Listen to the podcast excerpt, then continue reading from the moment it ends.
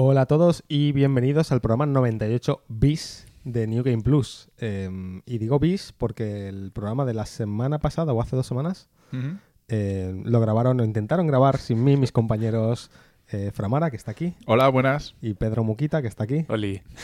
Lo intentaron grabar ellos sin mí y como, pues, como era de esperar fue un desastre y lo perdieron. Está enterrado en el desierto. Será una de las eh, cintas B de estas el- que se publicarán cuando Junto, seamos junto con ricos y ET famosos. y Cyberpunk. El, E Bueno, sí, Cyberpunk. El Cyberpunk es el siguiente, la- lo va a poner al lado del, del ET.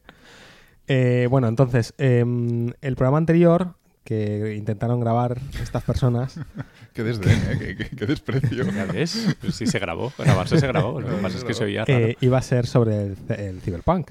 Y, y, bueno, pues igual que el juego salió rana, el programa y no se pudo publica- publicar. Entonces, em, el programa de hoy realmente va a ser un poco un repaso de 2020 y vamos a hablar un poquito de lo que esperamos de 2021, por ejemplo, vacunas, pero mm, eh, más centrado en juegos. Eh, pero antes de, de entrar en eso, sí que vamos a hacer un breve, breve, breve repaso em, del tema Cyberpunk. No vamos a hablar del juego mucho porque eh, no queremos aburriros, pero sí un poco de las noticias Mm. que han habido en torno a todo el, el drama ¿no? alrededor de, de este juego. Em, yo, bueno, voy a empezar yo y voy a decir que, em, que es que el juego está roto. es que no tiene mucho más. Em, no, pero ¿sabes lo que más me molesta de todo este drama? La gente que lo está jugando en PC y hace como que en PC todo va bien. Cuando lo siento, pero no es verdad. Quiero decir, sí, el juego en PC se ve bien y sí, en PC funciona mejor que en consolas. Pero lo siento, pero no. El juego no funciona Mm. bien en PC. Es decir, los bugs de misiones siguen ahí, las locuras de la inteligencia artificial y del sistema de físicas y de los gráficos y demás siguen ahí. Por lo tanto, que no me venga nadie y me diga, no, pero es que yo empecé a juego bien. O, o- o los que simplemente por, por no sé, por justificar o simplemente por, por, por lo que sea, eh, se tragan los bugs y los problemas y es como, bueno, sí, de vez en cuando pasa algo, pero bueno, se juega bien, no pasa nada. Eh, Es el típico mm, voy a defender mi compra, ¿no? Por encima de todo. Y, y- y luego también está el tema del fanboyismo. Sí, a ver, es que- tampoco quiero asociarlo a ninguna de las dos cosas, pero bueno, sí, puede ser, yo qué sé. eh, entiendo que si te has dejado 70, 80, 90 pavos, incluso 200 pavos en la edición coleccionista de, de un juego así, eh, necesites que te guste, ¿no? Pero, pero que no hace falta, tío, es que, Mm. que, mm, que el juego está roto y ya está. Y, y yo creo que en seis meses funcionará mejor, pero ahora mismo el juego no... No, no. Y, y lo peor es que aunque funcione mejor, el juego como Ya, tal, eso- eso es lo- bueno, eso es lo que yo iba a decir. Aunque, aunque no tuviera aunque tuviera cero bugs y el juego no, no, no petase cada dos por tres y se rompiesen las cosas solo de mirarlas, tampoco sería un gran juego. O sea, tiene apartados eh, que están bien, que, que, todo- por ejemplo, toda la construcción de la ciudad, todo el tema visual de, de- de- de Night City y demás, pero luego todo el tema de IA, eh, RPG y demás se queda súper en la superficie. Bueno, la IA no existe y como RPG es un RPG muy plano, no tiene ninguna profundidad. eh, Es como que han hecho la inversa de lo que suele pasar en un juego de mundo abierto, que lo llenan de cosas que hacer y tal, pero, o sea, por ejemplo, em, Zelda o, o GTA o lo que sea, ¿no? Eh, tienes millones de cosas que puedes hacer, millones de misiones, bla, bla, bla. Pero luego el, mundo igual se queda un poco vacío, ¿no? Hay, hay un vacío, un gran vacío entre distintos lugares. Aquí es un poco al revés. La ciudad está increíblemente detallada, hay un montón de detalles, un montón de cosas chulas. la, la puedes visitar, puedes irte a dar una vuelta por la ciudad y ver un montón de cosas guays. Pero luego en cuanto a cosas que hacer, se queda corta. Sí, hay muchas secundarias, pero. Sí, pero son- secundarias que son iguales. Es de corre, ve, Claro. mata a todos y, sale de la está. zona de la Sí, misión. y pero, ya está. pero cosas que hacen interactuar con, Mm. con NPCs, No, interactuar no con máquinas, No con, con vehículos o lo que sea, está, lo veo bastante recortado ahí. Mm. Es como que querían hacer un proyecto tan ambicioso que para cuando se dieron cuenta de que ahora tocaba rellenar el juego, eh, se quedaban sin tiempo. sí, tiene, tiene momentos de brillantes muy puntuales. A mí me gusta el lenguaje, los personajes están muy bien definidos, las conversaciones mola el tono que se usa y, y lo que cuentan, que es bastante adulto muchas veces, pero rasca la superficie del RPG, bueno, ni la rasca. De hecho, se ha comprobado que las decisiones no importan para nada, que las respuestas en las conversaciones todo llega al mismo puerto, o sea, todo acaba en la respuesta de- amarilla, que es la principal. O sea, que se ha quedado en una aventura sin, sin RPG o con muy poquito RPG Hmm. Y no, no es buena RPG porque no es RPG y no es una gran aventura porque tampoco, o sea, rivaliza más con, con aventuras un poco o, o con RPGs muy light como puede ser Fallout 4, que se le criticó muchísimo, la simpleza de las interacciones y tal, pero es que Fallout 4 a mí me parece mejor juego que Mm. este. Y bueno, ya en cuanto a juego de sigilo, aventura, cyberpunk, Deus Ex, tanto Human Revolution como Mankind No, Divide, es- están en otra división, o sea, son infinitamente mejores. el sigilo no existe directamente. El, el- el juego, el juego es un, es un shooter. Sí. Eh, está preparado para que sea un shooter y, y ya está. Es que tampoco es gran shooter, al final es un escaparate bellísimo porque a nivel arquitectónico, de diseño, de ambientación es una barbaridad, es chulísimo, pero eso lo pones en una balanza con el resto de cosas y lo siento, pero no compensa. La parte de, de RPG, que sería básicamente las habilidades de tu personaje, que las vas mejorando y ya está, porque Mm. no, los, no subes puntos de fuerza o puntos de... Sí, pero y, y ni siquiera ya a nivel de construcción de personaje, que también porque se queda... Sí, bueno, hay tres Todas, caminos, sí. el nómada, el street kid y tal, y al final Solo convergen en- a la media hora De en vez en cuando hay alguna conversación en la Hmm. que puedes usar tu habilidad de, de diálogo Sí, sí, sí. de tu origen, pero, pero poco más. Que me- me- cuando a mí me sale una habilidad de cuerpo, a ti te saldrá una de Street Kid y al final es sí. lo mismo, no, no importa. que El es- único momento donde lo vi, en un momento en el que se habla de una droga, que si eres street kid la conoces, si eres corpo no, y es como, bueno, pero acabas en lo mismo, tampoco. Eso quiere decir que al final la, la conversación acaba igual. Sí, lo que, sí, lo que sí. vas a hacer es igual. Em, y luego, ¿qué es eso? Que, sí, eliges el comienzo de, tu, de comienzo de tu personaje, que lo que lo que decide es la primera media hora, hora de juego, la intro, digamos, cómo Mm. es. Porque luego el juego es el mismo para todos. Efectivamente. Y, y esa decisión de, de cómo empezar no afecta en nada al final o, o al resto de cosas. No, según la guía, el 98% de decisiones que tomes no valen para nada, solo vale la última, la del Mm. final.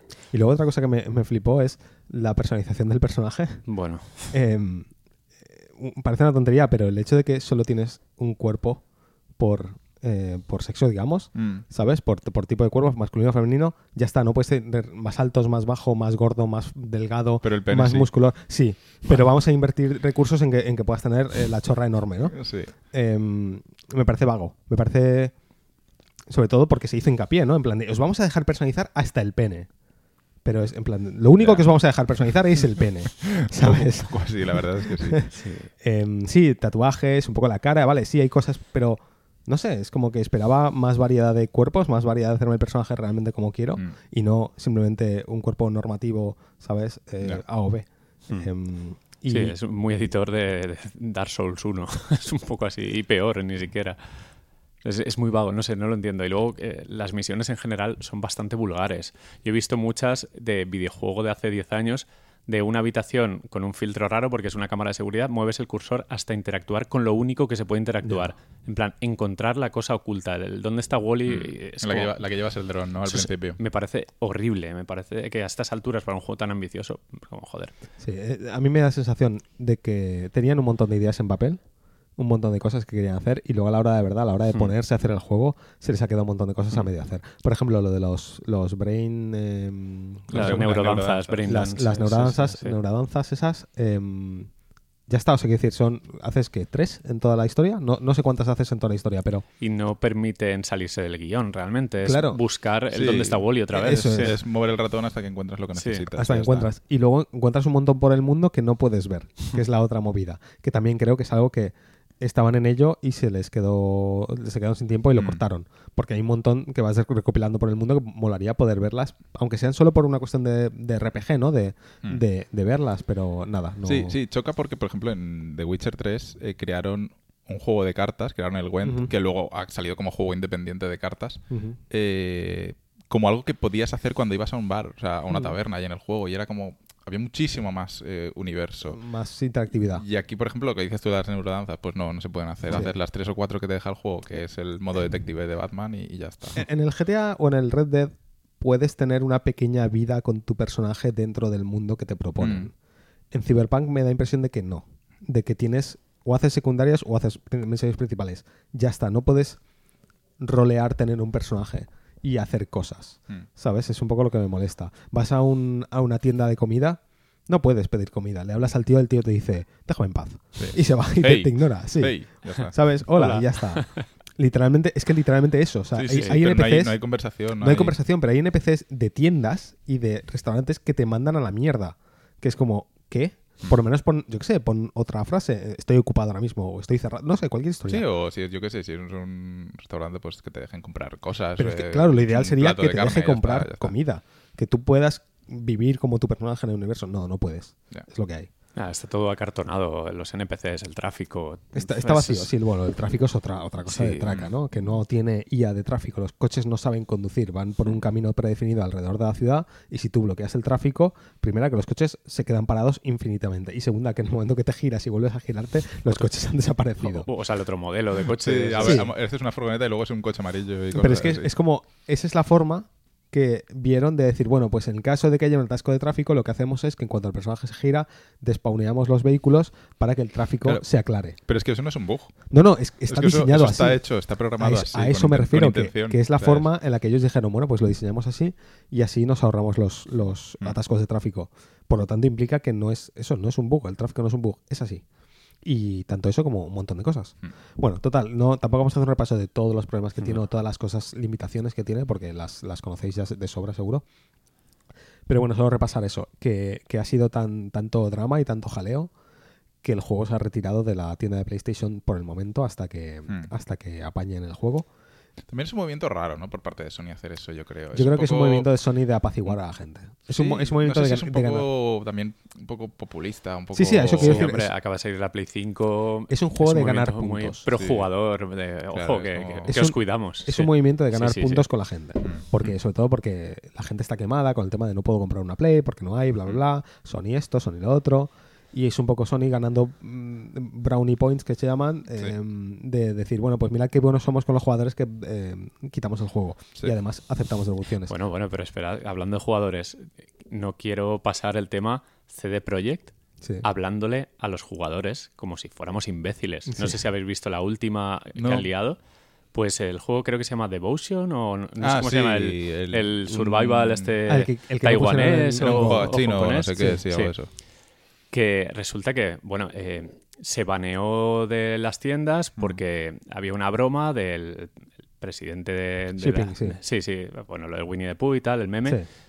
Y GOG, o sea, CD Projekt, su tienda, dijo, bueno, eh, queridos gamers, para adentro, venga, lo ponemos, en plan, o también puntos como los de Sony, los Brownie Points. Pero esos.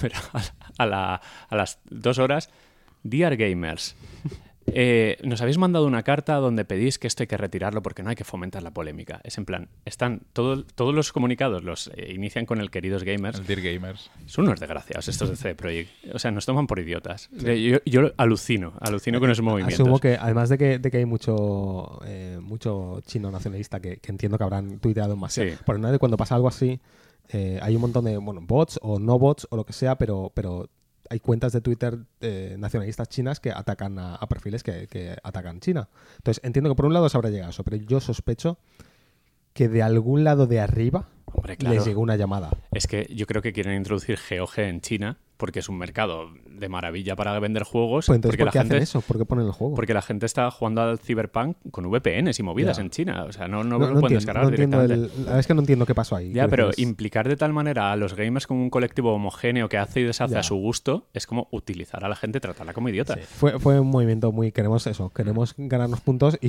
luego alguien les llamó y les dijo, ¿qué hacéis? Sí. Y estos dijeron, "Eh, bueno, mejor no. Y, bueno, y sus comunicados eh, fondo amarillo Pesados que son. Dicen, no, es que la versión de Play 4 y Xbox no sabíamos. Sí, sabemos que necesita más trabajo, pero nos ha sorprendido un poquito. Es como, pero por favor. Sí, el, el tono, el tono aquel que dijeron de. de, eh, ¿Cómo fue lo que dijeron Sí, exactamente? en plan como de- que Sony y Microsoft tenían que haberlo probado más o algo así. No, no, no, no. Eh, Esperaban fue que fue ellos como, fueran- como que no probaron. No, de, de hecho, ellos dijeron que no probaron el juego en consolas antiguas lo suficiente. Es como. No es, o sea, no es una cuestión de probar el juego, es una cuestión de ver que lo estáis haciendo mal. Quiero decir, tú no, tú no pruebas el juego, o sea, tú no haces el juego y, y lo pruebas en plan, bueno, a ver cómo ha salido, ¿sabes? Que- no, es, no es una tarta, no es una tarta que pero la es metes al horno y ya en está. paralelo, las reviews se suministraba solo la versión de PC y Sí. solo te dejaban hacer video review con B-roll. Es decir, sabían perfectamente lo que Claro, había. lo sabía Era una sucia mentira, simplemente Sí. querían estar tapando Sí, el sí, pastel Y, y al final la mayoría de la gente es que la mayoría de la gente, lo, bueno, salvo el público de PC, pero en consola lo van a jugar en PS4 y Xbox One porque, Hombre, claro, porque hay ahí- 150 sí, millones exacto. de consolas colocadas por el mundo. O sea, es que Total, que yo espero que de aquí a mayo lo arreglen, porque ah, el, el juego para mí, yo de hecho lo he estado disfrutando. A mí Mm. la historia me estaba gustando mucho y los personajes y el mundo, la, la ciudad. Yo me lo he pasado teta haciendo, simplemente paseando y haciendo fotos. De hecho, es una cosa que me, que me ha gustado bastante, es que puedo coger el coche o puedo irme andando y ponerme a hacer fotos porque es que da para, para hacer fotos. Es que Eh, el nivel de detalle eh, es, es lo que da pena. Que Sí. el contraste entre el nivel de detalle y lo poco que puedes aprovechar ese detalle. Es un escaparate, Hmm. básicamente. Sí, Es- sí, sí. es- puedes ver, pero no tocar, porque intentas tocar y no hay nada.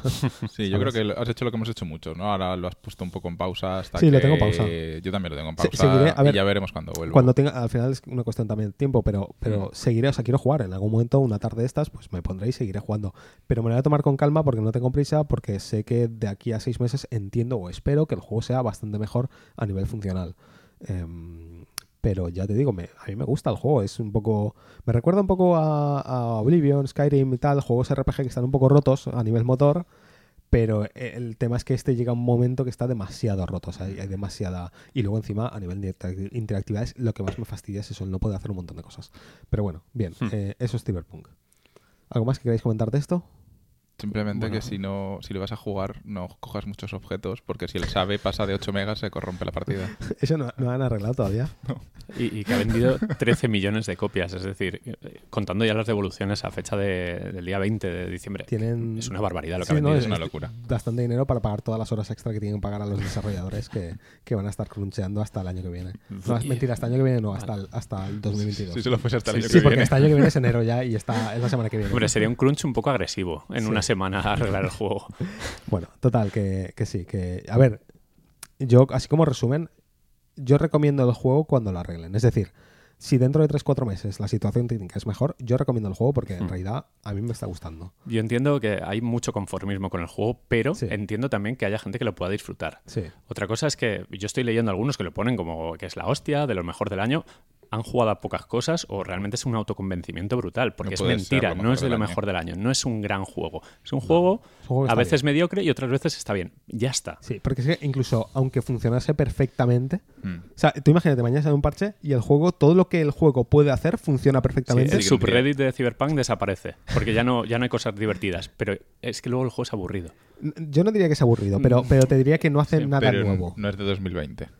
Es de 2020, o sea, a ver, es un juego de 2020, sale hoy y gráficamente y técnicamente está muy Bueno, bien. vale, pues no es lo, que, lo que quiero decir es que no es una revolución Hmm. del mundo de los juegos RPG o del mundo abierto, ¿sabes? Como lo, como lo querían poner ellos. Ellos, querían, ellos literalmente, el marketing, las Sí, palabras sí, de no, marketing son, es- ¿sabes? El juego más tal, tal eh, del mundo abierto, el mejor mundo abierto que vas a jugar nunca o algo así, una historia de estas. Eso no lo es. Eso, desde luego, que no lo es. Es un juego correcto, que está bien, que se puede disfrutar, pero con serios problemas de Es planteamiento y prácticamente de... una aventura conversacional con tiros. Sí, yo de hecho lo, lo decía el otro día, me, me recuerda mucho a una, una aventura gráfica eh, con tiros. Y ya está. Eh, y obviamente con un mundo abierto, pero el mundo abierto es que es limitado, Mm. es un escaparate. Sí. Ya está. Vale, Pues eh, suficiente Cyberpunk, ¿no? Vamos a lo siguiente. Hasta, sí, bueno, hasta dentro de tres meses. Entonces, en Sí. tres meses volveremos. Es- Va a ser como el No Man's Sky, No Man's Sky. ¿vale? Seguimos. Estamos jugando. Contadme, ¿a qué habéis estado jugando? ¿Quién empieza? Uf, yo es que juego muchas cosas. A ver, yo jugar muchas cosas tampoco. Yo estoy jugando al WoW. Qué, qué sorpresa. Sorpresa.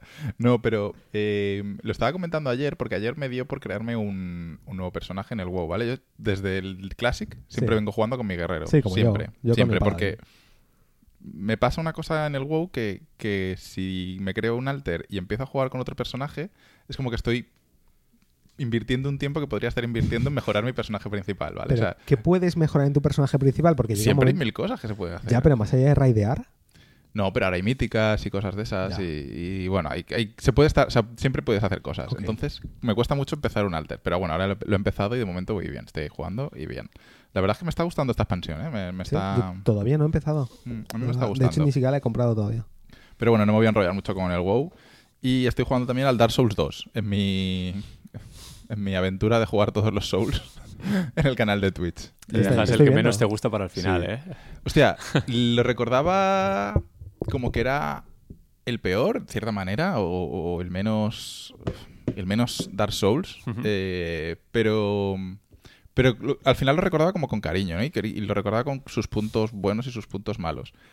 Pero ha conseguido que varias veces me enfade y, y- y deje de jugar porque me parece súper injusto eh, ciertas cosas, ¿no? El otro día os lo contaba, que habría un cofre en el que no hay ningún tipo de indicación y conforme lo abres explota y te mueres, aunque estés a tope de vida. O, o- o caminos por los que hay un agujero que no ves y, y se cae el camino y te, te mueres. O sea, es, es un juego que te mata muchas veces sin que sea culpa tuya. O sea, es como que, como que su, su, su... Ellos identificaron que la, la esencia de los Souls es morir, pero mm, a cualquier precio. Y no solo morir porque estás aprendiendo un patrón con un jefe o contra un grupo de enemigos, estás aprendiéndote una zona, ¿no? Es, Sí. es morir porque es morir y ya está. Malinter- de- malinterpretaron la, la idea del Souls. Es lo que decíamos el otro día. Tú en Dark Souls 1 o incluso Dark Souls 3, si lo hicieses perfecto, si, jugases, si fueses el mejor jugador, en tu primer run podrías pasarte el juego sin morir. Hmm, ¿Vale? Porque todo tiene una explicación o todo tiene una forma de averiguar cómo hacerse. hmm. Pero si en Dark Souls 2 literalmente hay un cofre que lo abres y sin ningún tipo de preaviso explota y te mata, sí o sí, te mata siempre, no puedes escapar de eso. Por lo tanto, eso es malinterpretar o malentender Mm. la filosofía del juego. Y es que luego además estoy jugando la edición esta de Scholar of the First Sin, que es la edición completa, la que tiene los tres DLCs y demás, y que por algún motivo también se les ocurrió que era buena idea eh, que en zonas random del mapa aparezcan enemigos que son súper tochos para esa zona, pero están ahí pues para... te va a matar. Los, gigantes del principio. sí, es- sí, hay sí, un montón de enemigos en, en un montón de zonas que dices, pero ¿por qué está este tío aquí? Si me va, es que me va a reventar y no puedes, pas- no puedes matarlo, tienes que pasar de él. O sea, como que hay muchas cosas mal planteadas y, y realmente me enfado jugándolo. ¿eh? Y, y- y- y ha sido un par de veces que, que me he muerto dos o tres veces en el mismo sitio y he dicho, bueno, corto el stream. Pues yo, sin embargo, estoy jugando a Dark Souls 3. Bueno, Mm. José también, aunque creo que lo has dejado muy al Lo de principio. jugar para mí es relativo siempre. ¿Vale? Yo jugar es un día enciendo la consola, siete días después la vuelvo a encender. Bueno, mi motivación ha sido principalmente que nos acabamos todos el Demon Souls y, bueno, hay mono, claro, porque los Souls están muy bien. Y en Play 5 la gracia del Souls de, de la 4 es que va a 60 frames eh, fijos. 1080 y tal, pero bueno, 60 frames. Y Dark Souls 3 eh, me enamora, en serio, me parece buenísimo. Eh, Yo solo me lo he pasado dos veces, me parece. Solo.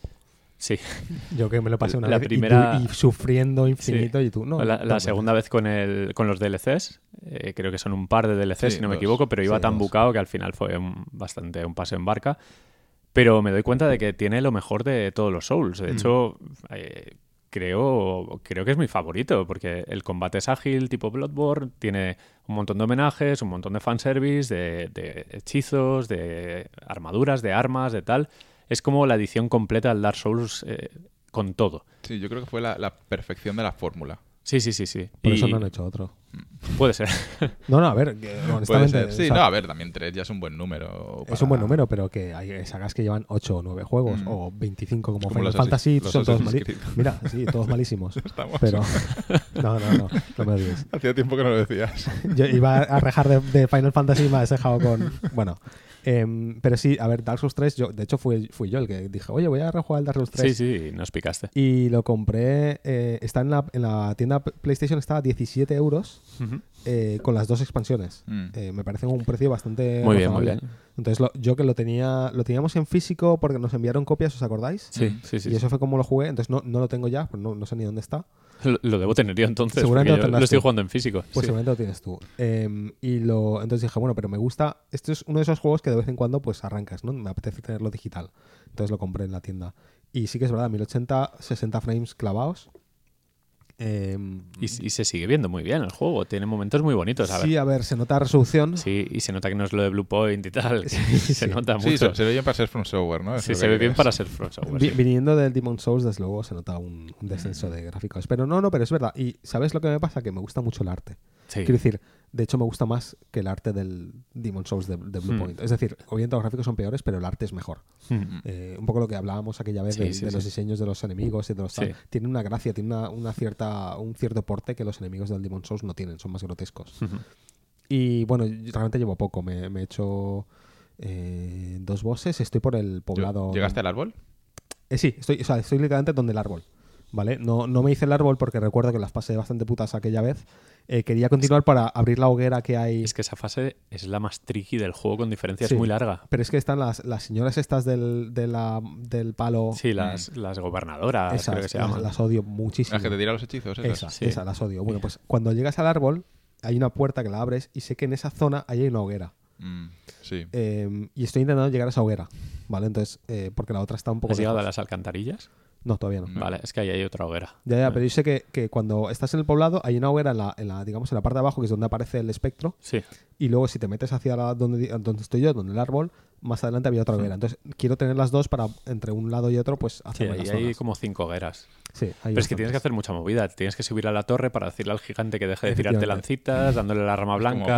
para, allá, ¿no? Sí, sí, sí, sí, esa zona recuerda a mí mucho. De Luego hecho, tienes al, al cebolla contra el demonio Sí. de fuego. Tienes un montón de quests. Tienes lo de que te metes en la jaula del, del enemigo. Sí, y eso te- no lo oh, sabía. es, un, Sí. es un movidón. bueno, pues eso, tengo que...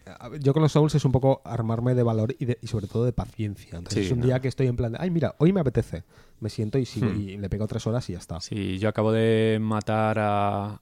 ¿Cómo se llama?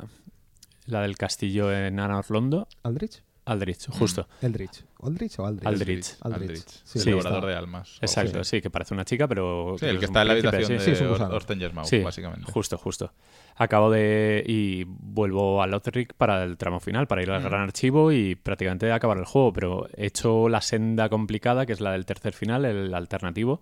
Y hay que hacerlo con guía porque es un guirigay. Es, es dificilísimo. No, Tienes yo- que hacer de quest. Buah, Yo seguiré en plan a Rebu. Yo improviso.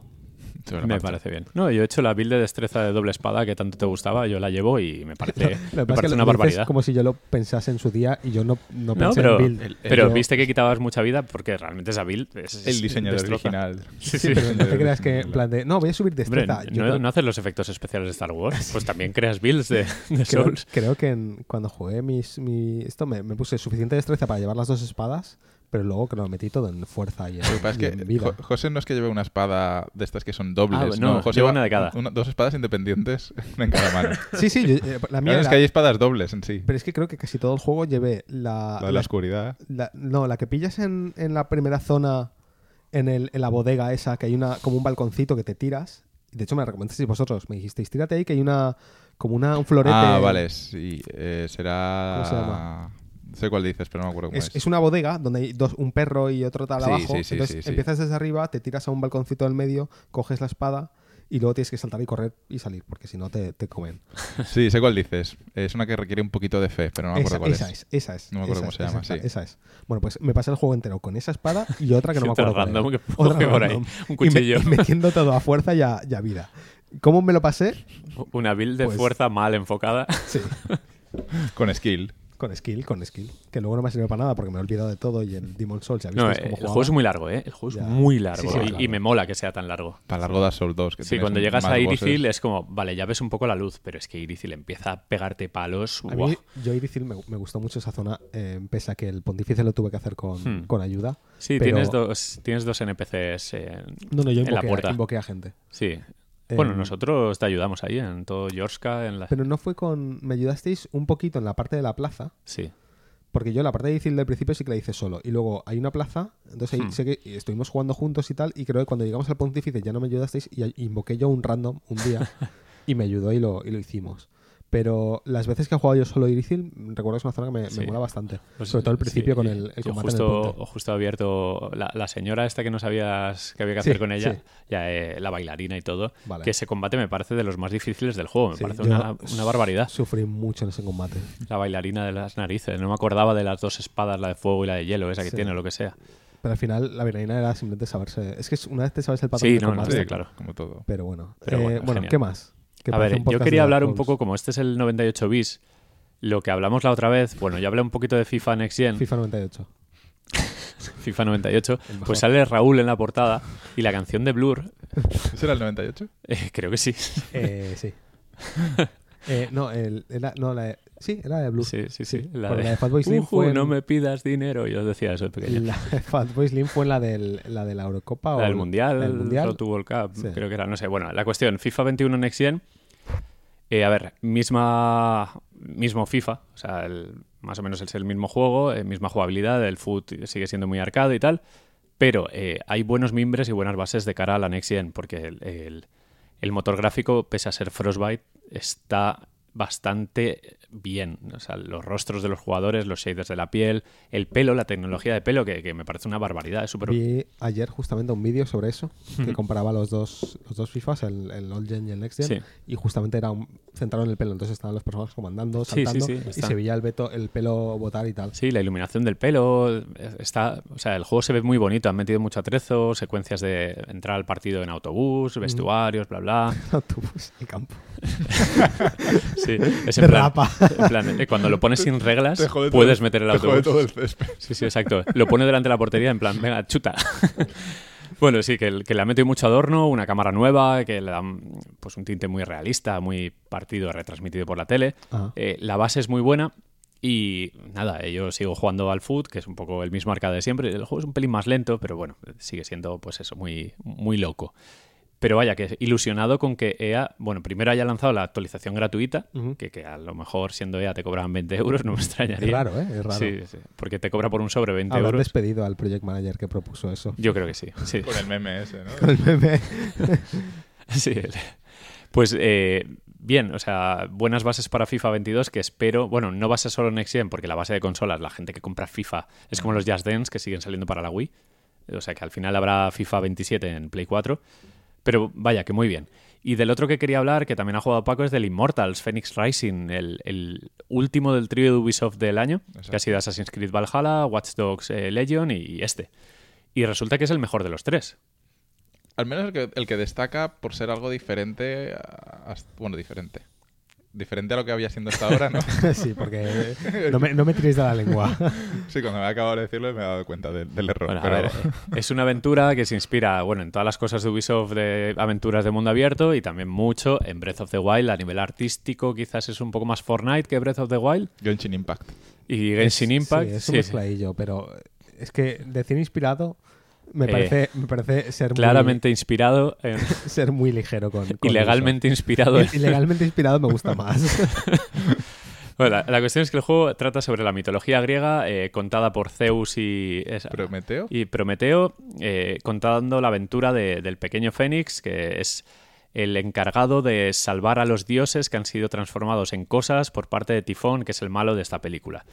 Y vas liberando zonas del Suena- mapa. Suena a historia de Final Fantasy, la verdad. Sí, bueno, Tifón igual Ganon. eh, los dioses, pues son las las esto las, Las hadas. Las hadas.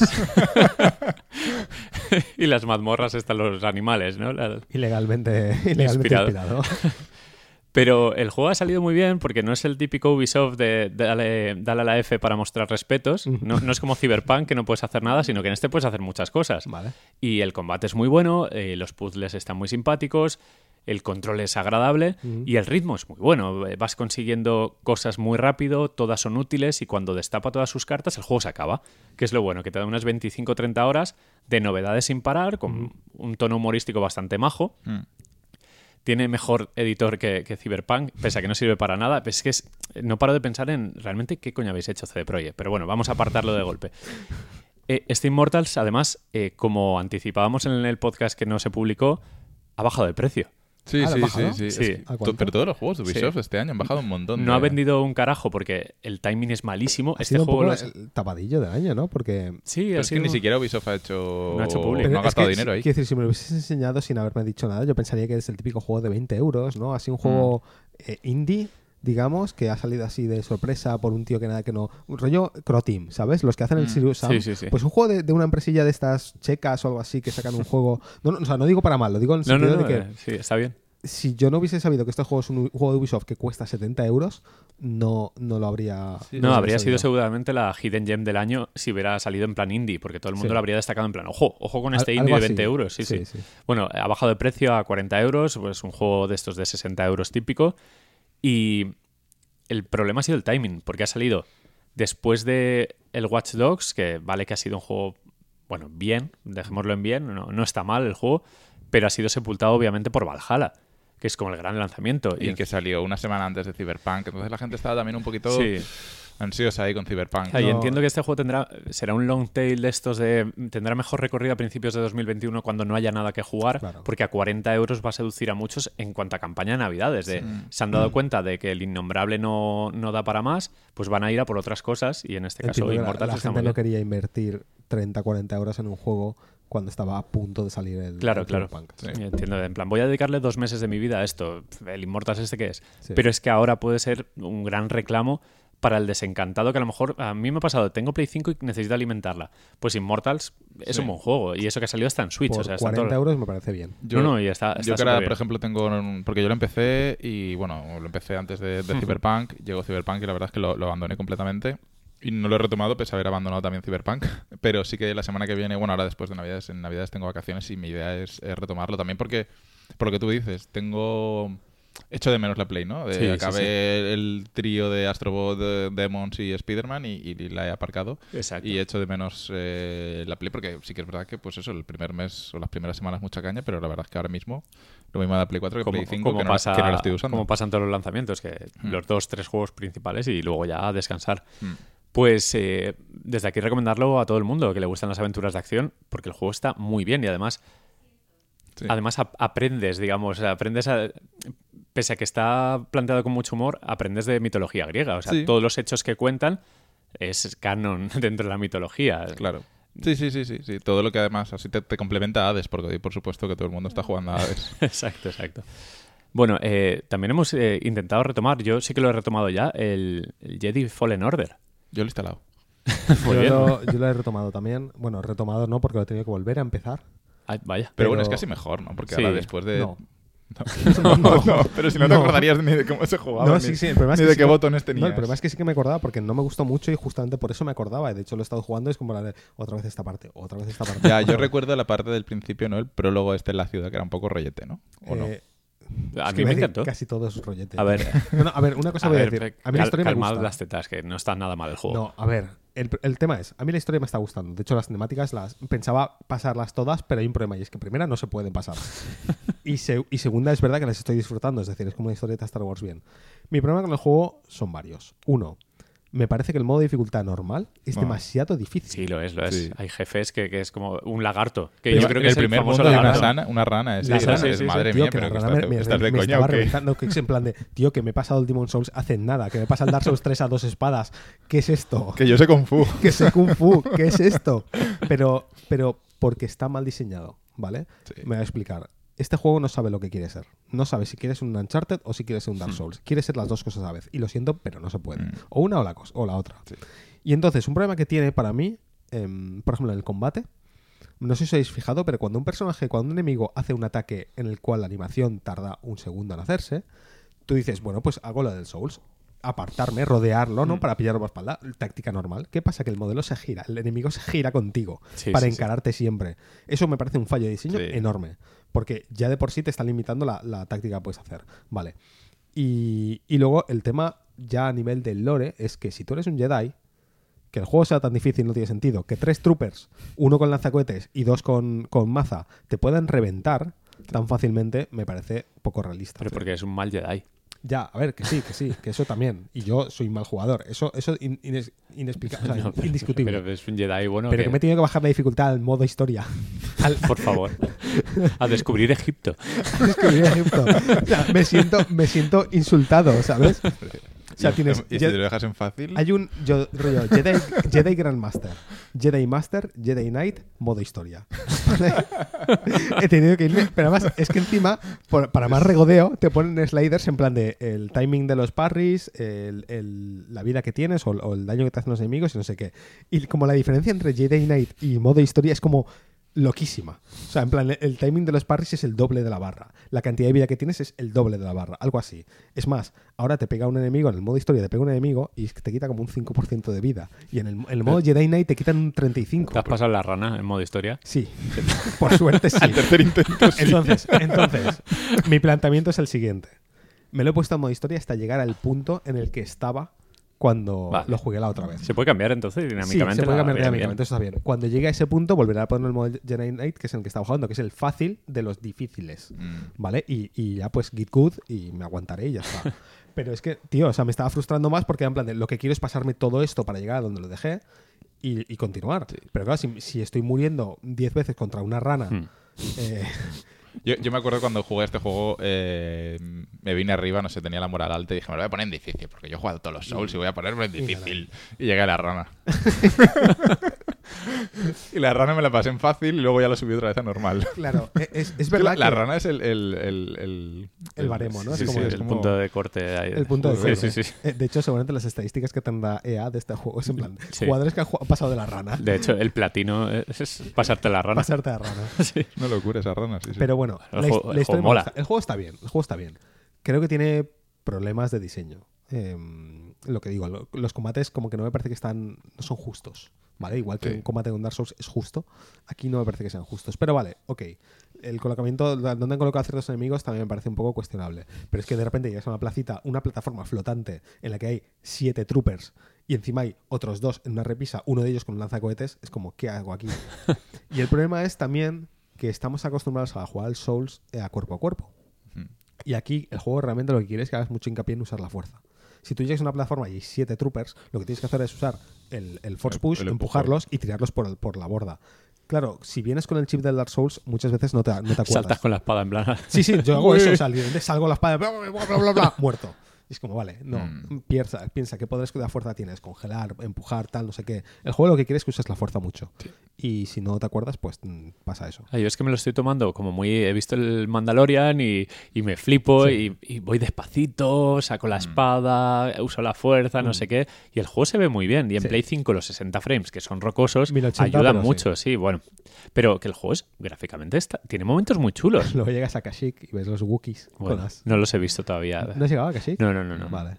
He jugado dos horas solo. Vale, la otra cosa que no me gusta de este juego es que te obliga a volver a otros planetas, pero eh, no te deja claro. Yo me pierdo por los mapas, me pierdo. Entonces tú, llegas, tú vuelves a otro planeta en el que ya has estado, pero tienes que ir a otro lugar.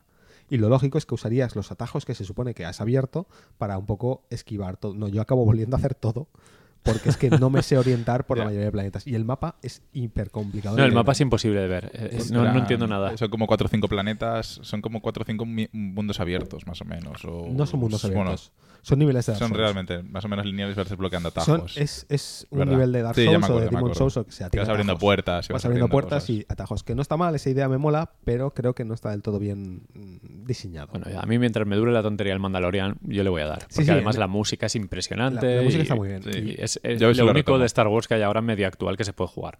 Sí, yo es que. Bueno, Yo- y el Squadrons este que... Te tengo hecho- que dejar el quest para, para que lo eh, pruebes. Sí, de hecho sí. Echo de menos el Jedi Knight. O sea, yo quería un Jedi Knight y me han dado esto. Es como, mamá, quiero un Jedi Knight. Es como, no tenemos ¿qué? Jedi Knight en casa. Y el Jedi Knight en casa es el, este, el Fallen Order. joder, me estáis quitando las ganas de de Que vivir. no, que no, que, que el juego, que el juego- A ver, de verdad, que el, el juego está bastante bien. Y, y la historia mola. Y el personaje de Cal Kestis a mí me mola. De hecho, Los dos os lo dejaste y yo soy el único que lo acabé y yo me lo acabé la fuerza. yo lo, Pero no la fuerza. Jeje, ah, jeje. Lo dejé, ¿por qué lo dejé? Por, Porque te- porque te circunstancias. aburría. Es que- Supongo. Es que por- salió algo a la vez, ¿no? Porque yo lo dejé Sí, enseguida. fue una época de estas que había, que había algún otro juego que queríamos jugar. El-. ¿Puede ser el Death Stranding? Por ahí. Puede, Puede ser. ser. Puede ser porque eran más o menos fechas. Bueno, da igual. Eh, yo sí que tengo intención de pasármelo, pero ya veremos cuándo. Bueno, y yo he vuelto a otro juego que espero que me acompañéis porque vale 5 euros, que es el Ghost Recon, No, el Breakpoint. Ay, No, ese no. ¿Por qué no? Yo qué sé, no. Pero ¿por Porque qué no? nuestro, nuestro récord con nuestra historia con juegos militares no es especialmente buena. Pero eh, vale 5 euros en Epic. Ya. Bueno, a ver, quiero decir, más se perdido en el Tarkov, ¿no? Sí, o sea, Sí, hasta podemos- igualar esos 40 Pero o podemos 50. jugar al PUG o al Warzone. yo Vale, sé. podemos jugar también, pero es que nunca... Pero es que el el Warzone principalmente necesitas un disco duro nuevo para poder instalarlo. Esperad que me compre un SSD para el Warzone. Y el, el Tarkov ese no sabemos ni qué es.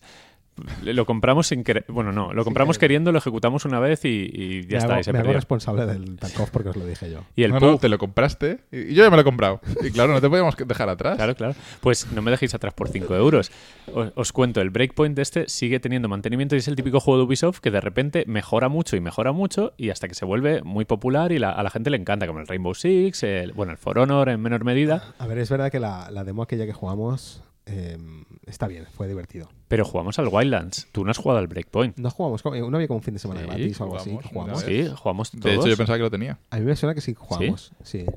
Un fin de gratis esos que uno Sí, pone a prueba. algo de eso. Pues el juego ha mejorado un montón. Y, por ejemplo, ayer cargo partida y de repente estoy con, una pierna rota arrastrándome por ahí. Suena súper divertido. Y me moló mucho el hecho de que tengas ese, ese modo realista de que te hieren y, bueno, pues te, te hieren un brazo y solo puedes disparar con armas de una mano y A ver, cosas esto así. ya lo hemos vivido en el arma.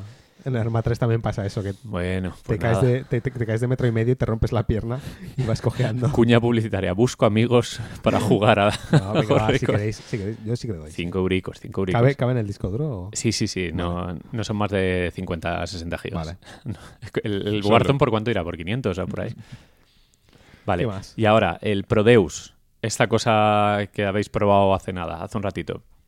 Gran sorpresa. Mm. A ver, pongo en contexto a la gente. Prodeus es un juego que está en Early Access, que yo lo vi, eh, se lo leí al John Lineman este de Digital Foundry, que le había encantado, que era uno de sus juegos del año, y cuando lo pruebo resulta que es una especie de homenaje a Doom, pero muy bien hecho, con sprites o algo parecido que imita los sprites, tanto para el arma como para los enemigos, con muchísima sangre, rollo Brutal Doom, eh, con un feeling de las armas exquisito, eh, lo que nos gusta a los, a los que nos mola el Doom y, y similares, y con mucha gracia en el diseño de niveles y en la presentación, en la música y en todo. Y es como el, un clon de Doom con mucha personalidad y muy bien. Para ser un early access es muy prometedor. Sí, sobre todo clon de Brutal Doom, ¿no? Sí, sí, sí. Porque Sí, es el como espectáculo si- de sangre. Como si estuviésemos a los 90 que salían clones de Doom, pues imagínate un clon de Doom 2016 o, o Doom Eternal, ¿no? ¿Cómo, Mm. cómo sería un clon de, de un Doom actual? Em, pero con un poquito de estilo Doom clásico, en plan Mm. 2D, semi 2D, 2.5D. Y también un poquito de Quake. Eh, la-. De hecho, la interfaz, lo de los- Sí. las armas a los lados me, ha- me ha recordado muchísimo a Quake. De hecho, al principio lo he visto y he dicho, Sí, "Coño, sí, es un. Quake. Eh, justamente por eso, pero, pero bien, me ha gustado. La música me mola, la música es muy Doom clásico moderno, es decir, de hecho, si buscas en, en YouTube algún remake de la banda sonora del Doom Hmm.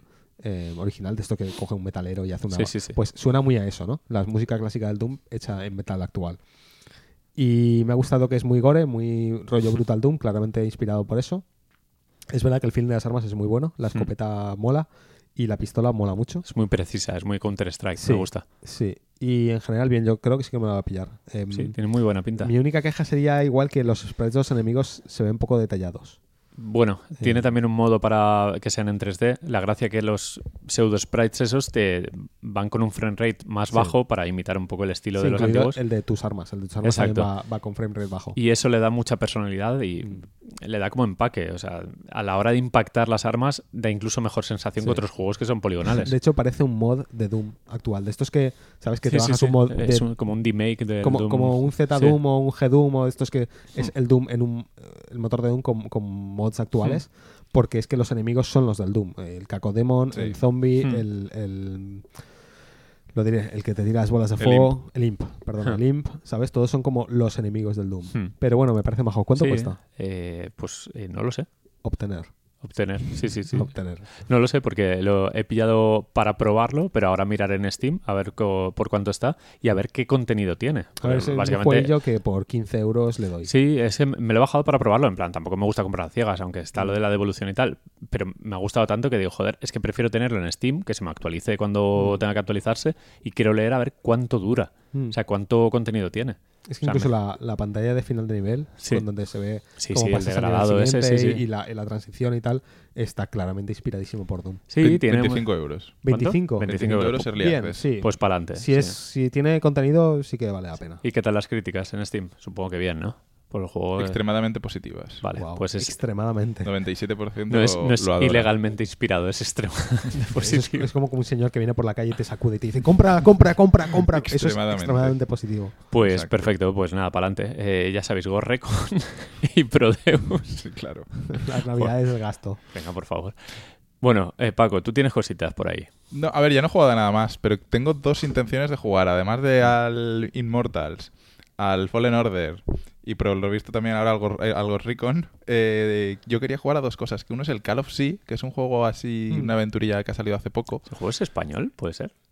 Usted, pues no lo sé. Me suena. Yo vi a- El de la chavala que tiene como una movida en la piel o una enfermedad rara o no sé qué, y vas por la selva resolviendo puzzles. Sí, exacto. Y tienes un toque de Lovecraftiano. Estás como en una Sí. isla por ahí me en el de, Pacífico. me suena una de haberlo visto así. en una conferencia de Xbox y Pues- gente pues- española diciendo, Ah, pues este no es sabía que era español. español, sí. así. He Me mirado, suena. he mirado quién lo hace y lo hace una empresa que se llama Out of the Blue. Qué gracioso el número, el nombre.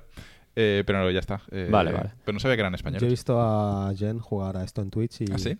Los puzzles son... ¿Difíciles? son parecen difíciles, sí. Mm. Yo vi, vi un par de puzzles de ella jugando y fue en plan... Me tuve como flashbacks al, al de la isla esta, ¿cómo se llamaba? El... Monkey Sea Island. of Thieves. No. Monkey Island. no. El, el juego este de... Far Cry. El juego este del, del loco... Adventure Island. No. El- Dios, el juego este del- de, la isla que son todo puzzles por la isla que salió hace poco. The Witness. The Witness. Mierda, correcto. iba a trolear con otro, pero al final... Basta de troleos. Me estáis volviendo loco porque no sabéis si estáis troleando de verdad, en serio. Cry. Monkey Island, sí, ese. No, El me, Pug.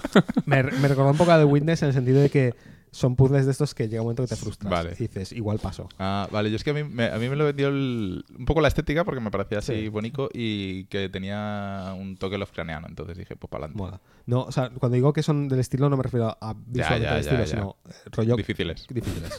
De, de de Oye, pensar. una cosa, el Sea of Thieves...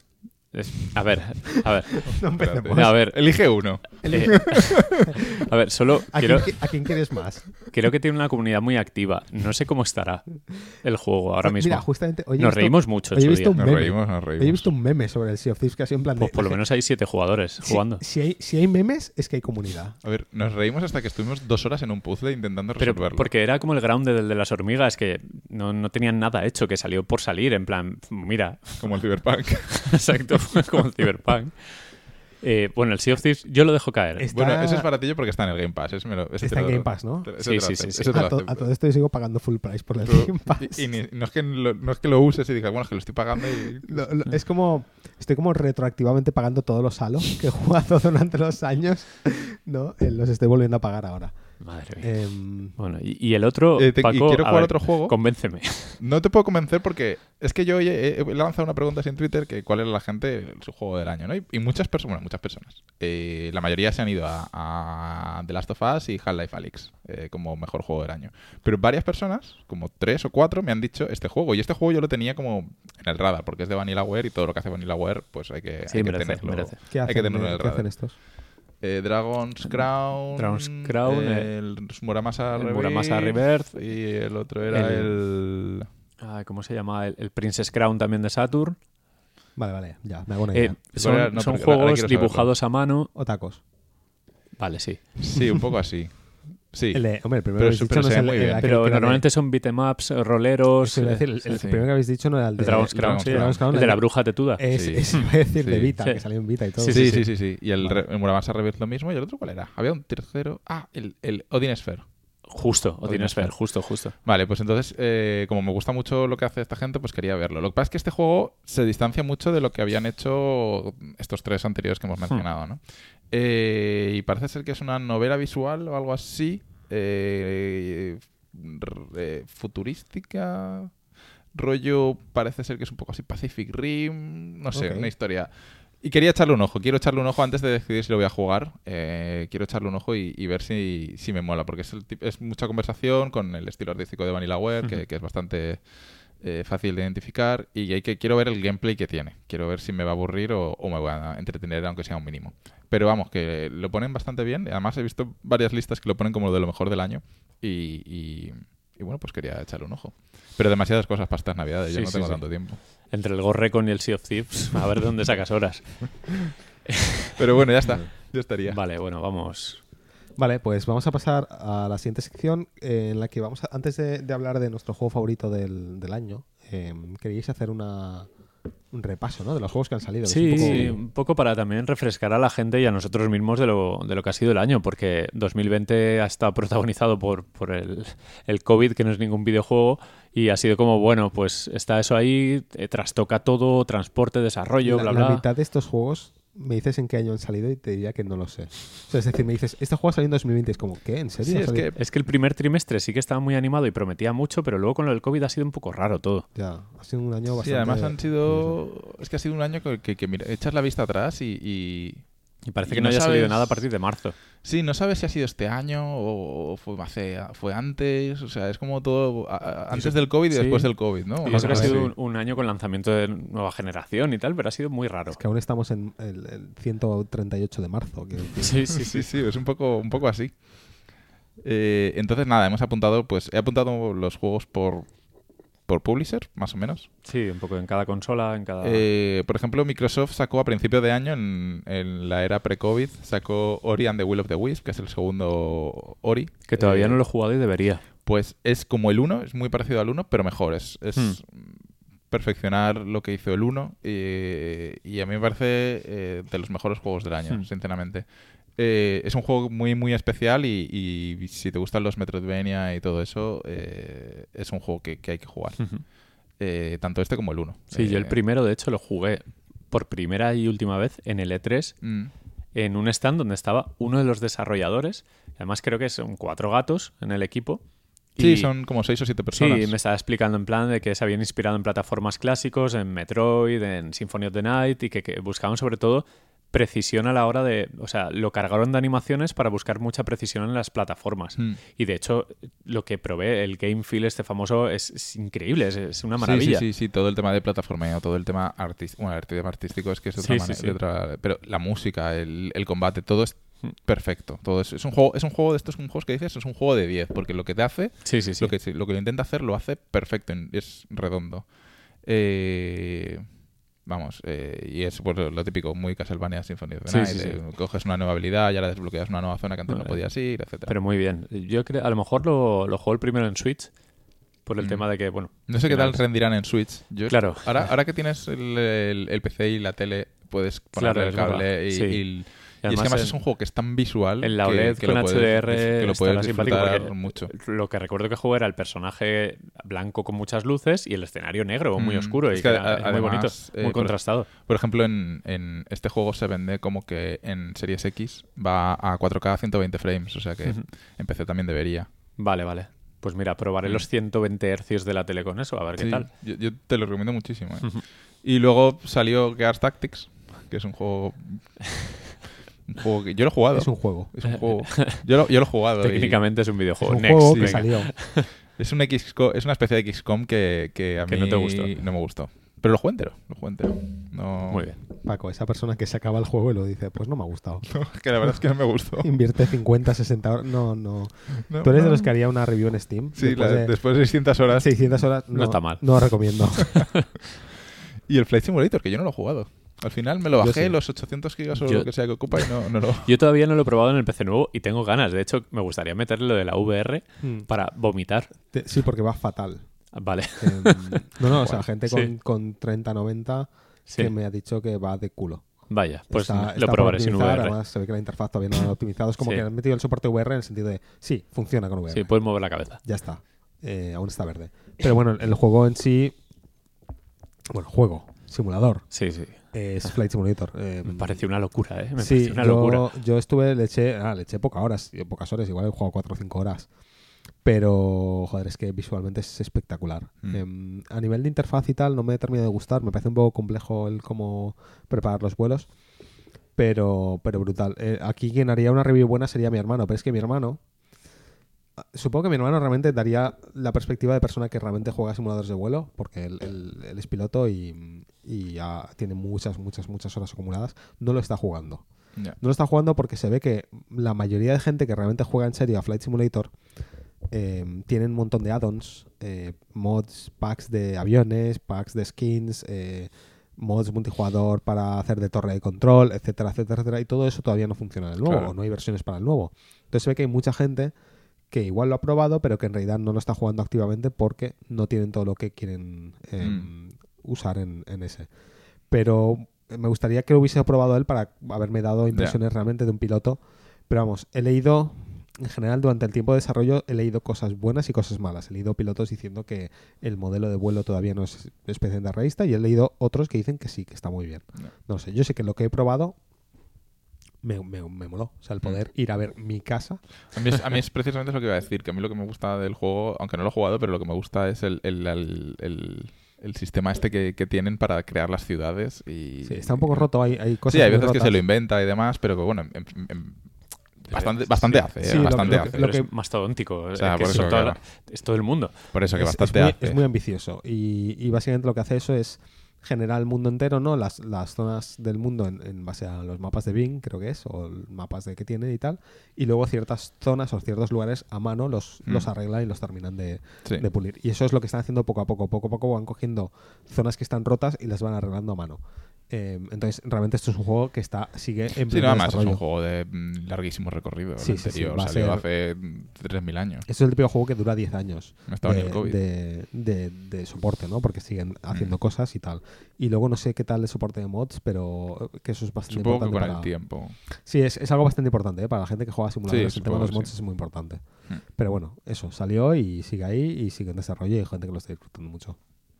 Vale, pues ahora tengo aquí la lista. Bueno, eh, no está apuntado, pero Microsoft también sacó este año el Minecraft Dungeons. Que, bueno, pues eso. Yo también lo he jugado. El año de Microsoft ha sido un poco... No sé si queréis contarlos a lo que han sa- salido para PC este año. Ah, bueno, Ah, es verdad, han salido varios, ¿no? Eh, creo que este año llegaron a salir el, el 3, el 3 ODST y, y el 4 creo que está a punto de salir. Puede ser, no me acuerdo, es que he perdido la cuenta. Y mira que yo era el, el que está eh, hypeado por los Halo para PC y, al final no los he jugado la Mm. Pero bueno, al final son los ports para PC y los juegos funcionan como... Es, es los, pero son los que estaban incluidos en la Master Chief. Sí, ¿no? es la Master Chief Collection. Lo, lo que pasa es que los, los han ido sacando poco a poco y en orden cronológico de, de no cronológico de cómo salieron, sino cronológico de la historia del Halo, que está bastante guay Ah, eso. vale. Por eso el primero que salió es el Reach. ¿Y el, ¿Y el Halo Infinite qué tal? Jeje. Jeje, Qué gracioso, Paco. Bueno. Eh, el siguiente bloque es el de Sony y la verdad es que ves la lista y dices, joder, Sony ha tenido un año... A ver, es que no... somos piperos, pero es que al final realmente ves la lista y dices, este año Sony ha tenido Dreams, que yo no lo he jugado porque no me gustan los juegos creativos, pero... l- Me, me hace gracia porque nos, nos sigue y es amigo nuestro. Uno ya, de los pero... desarrolladores de Dream. Sí, pero a mí no me, no me gustan los juegos creativos, no... no... A mí no me gusta crear. No me gusta crear, no me gusta crear. A mí me gusta que me lo hayan creado ya y yo solo tenga que dar vueltas por ahí. Eh, a mí me mola mucho la idea del juego, es verdad. Admito Mm. también que no he jugado, lo siento, Miguel, pero em, principalmente porque lo veo, es un motor de juego prácticamente, puedes hacer lo que quieras, Sí, lo sí, veo. pero, me agobia. pero es alucinante. ¿eh? Sí, lo sí, que- sí, las, lo- cosas- las cosas que yo he visto- veo, de vez en cuando vídeos en YouTube de, de las cosas que crean y dices, pero, pero ¿en serio se puede hacer esto? Pero, pero loco. ¿Qué fue, que, qué fue que hicieron? Que hicieron como parte de un juego entero, lo recrearon dentro del PT. Mm, por PT en ejemplo, Dreams, sí, sí, ¿puede sí, ser? por ejemplo, sí, sí. Que- pero yo decía, Pero es que ni ¿cómo? pro- que programan lógica y todo, o sea, es que es ¿cómo, muy loco. ¿cómo se puede hacer un, el PT dentro de Dreams? No entiendo, yo pensaba que era para hacer muñequitos bonicos, no para hacer a Lisa. Sí, sí, sí, no, No- es, no lo es- entiendo. es muy loco. Lo que, lo- las posibilidades de Dream son, no sé, muy grandes. Bueno. Luego salió eh, Neo 2, aunque no es, no es publicado por Sony, sí que ahora mismo es por lo menos exclusivo temporalmente de, de PlayStation, que fue nuestro primer juego de la cuarentena, Grande, grande. cuando Gran a- a- juego, ¿eh? allá a principios de marzo. Mientras Que- todo el mundo jugaba Animal Crossing, vosotros Sí, básicamente, básicamente. Eh, jugamos a, a Neo 2 eh, en cooperativo, que nos lo pasamos entero en cooperativo durante esas primeras semanas de incertidumbre de la, de la cuarentena. totalmente. A, a mí me gustó muchísimo, ¿eh? Me Mm. pareció muy buen juego. Sí, es, es, mm, es más que un Neo 2, es un Neo 1.5, porque Exacto. es el mismo del 1 con alguna que otra cosa. De hecho, reutiliza niveles y demás, o sea que, Hmm. que, que ahí fueron un poquillo cosas. eh, Pero bueno, buen juego, buen juego. Eh, luego salió Final Fantasy VII Remake. Eh, ¿lo, lo habéis jugado? Eh, un poquito, Yo al final no. pero lo dejé a medias. Lo Eh, vi- os lo vi jugar a vosotros. Mm, a mí me gustó mucho, me gustó mucho, lo disfruté mucho. Yo no había jugado nunca Final Fantasy VII, me estuve esperando al remake y, y por fin salió y he jugado un cacho porque se ve que va a ser, no sé cuántas partes van a ser, ni si hay fechas ni nada, pero bueno, ahí está. diría yo. Sí. Pero nada, buen juego, muy, muy recomendable. Eh, luego salió The Last of Us 2, el, uno de los juegos más importantes del año. No hace falta decir mucho más de, no, de Last of Us 2. Salió Ghost of Tsushima, eh, que ha sido un juego que, que realmente muchísima gente lo ha puesto también como su mejor juego del año. Eh, muy aprovechando la fórmula de, de mundo abierto de Sony, al final es muy parecido a, a todos los, eh, los mundos abiertos de Sony, pues yo que sé, como el, Horizon. el Horizon, el Days Gone, un poquito mejor bebiendo también de, sí. de Ubisoft, ¿no? Sí, eh, son, son- son parecidas las fórmulas. eh, creo que hay un poco más de cariño en las misiones de los juegos de Sonic que en las Ajá. de, las de Ubisoft. Los de Ubisoft son- creo que son un poco más marcadores en, en muchas ocasiones. Eh, pero bueno, Ghost of Tsushima, Ghost of Tsushima es el, el, el- el Assassin's Creed eh, ambientado en Japón que, que nunca llegó. Eh, ¿Creéis que lo han hecho por eso? En plan, alguien dijo, si no van a sacar Assassin's Creed Japón, lo hago yo. Si no lo hacen ellos, pues, lo- pues me llevo yo el dinero, ¿no? Puede ser. Pues, pues en noviembre publicaron que había vendido como más de 5 millones de copias, o sea que Está muy es bien, muy, muy bien, bien, para muy una bien. nueva IP, o sea, tremendo. Y, y además es un juego que está ambientado en Japón con muchísimo lore japonés, hecho por un estudio occidental, y que los japoneses lo pusieron como, oye, esto está muy bien hecho, Sí, sí, sí. ¿por qué no lo hemos hecho nosotros? Eh, y ya para cerrar el año, eh, Sony con lanzamiento de Play 5 ha sacado el Miles Morales, del que ya os hablamos, el Demon Souls y bueno, el Astrobot por, Sí. también se puede incluir. Eh, bueno, pues los- el trío del lanzamiento de la consola, que ya dedicamos un podcast a esos tres juegos y tampoco mucho más que, que añadir ahí. Nintendo no ha sacado demasiado en, en su línea ¿no? de, de Nintendo. Eh, fue uno de los juegos también de la, de la cuarentena, el Animal, el Animal Crossing New Horizons. Honestamente es que con ese juego ya han hecho el año, ¿eh? Sí, no, desde luego. Eh, y, como siempre que sale el Animal Crossing es un fenómeno social, ¿no? Es un fenómeno Pero este- este- mundial. este pero este especialmente porque estábamos eh, en gran parte de- del planeta confinados y es un juego... Al final es un simulador de vida. Entonces... eh, pues no sé, como que te evades un poco ahí de, de todo y... Y bueno, vosotros os comprasteis, bueno, vuestras mujeres os se compraron una Switch de- en exclusiva para jugar al Animal Crossing. Qué locura. Yo creo que el, Eh. el Animal Crossing le, le salvó la vida a Elena. Sí, no, fue un juego que, que realmente era un poco terapia, ¿no? Sí. Un poco... Sí, a, to- a toda la gente, yo por ejemplo, yo, porque yo trabajaba, ¿sabes? Y Mm. igualmente estaba ocupado, mi, mi rutina no ha cambiado muchísimo, pero toda la gente que no tenía nada que hacer, que no podía trabajar o que Sí. tal, que estaba encerrada en casa literalmente, Mm. tener Animal Crossing yo creo que a mucha gente le ayudó a un poco a desconectar y a, y a evadirse un- un- Mm. unas horas. Eh, cuando digo ahora son 600 horas, lo que sea. Unas horitas. No, la- lo, que la gente, lo, que, lo que la gente le ha echado. Mm. Pero eh, asumo que se vendieron no solo muchos Animal Crossing, sino muchas Switch. Sí, ¿no? De, hecho, Crossing. estaba al principio de la cuarentena estaba súper agotada la, la Sí, sí, Switch sí. porque era la consola, ¿no? Que, que, que esto. Em, de hecho, voy a modificar mi lista de cotis porque. no. Eh, yo me acuerdo de. Yo al Animal Crossing, la verdad es que es un juego que, que nunca me he metido mucho. Eh, sí que a veces eh, he cogido la consola de Sara y me he puesto a, que sí, a farmearle yo, pues yo qué sé, a A cazar pescar. bichos, ¿no? O a pescar. O, o me cogía yo foros de ahí de Reddit y cosas así y me ponía a venderle los nabos ahí. A buquear, a bucar al personaje.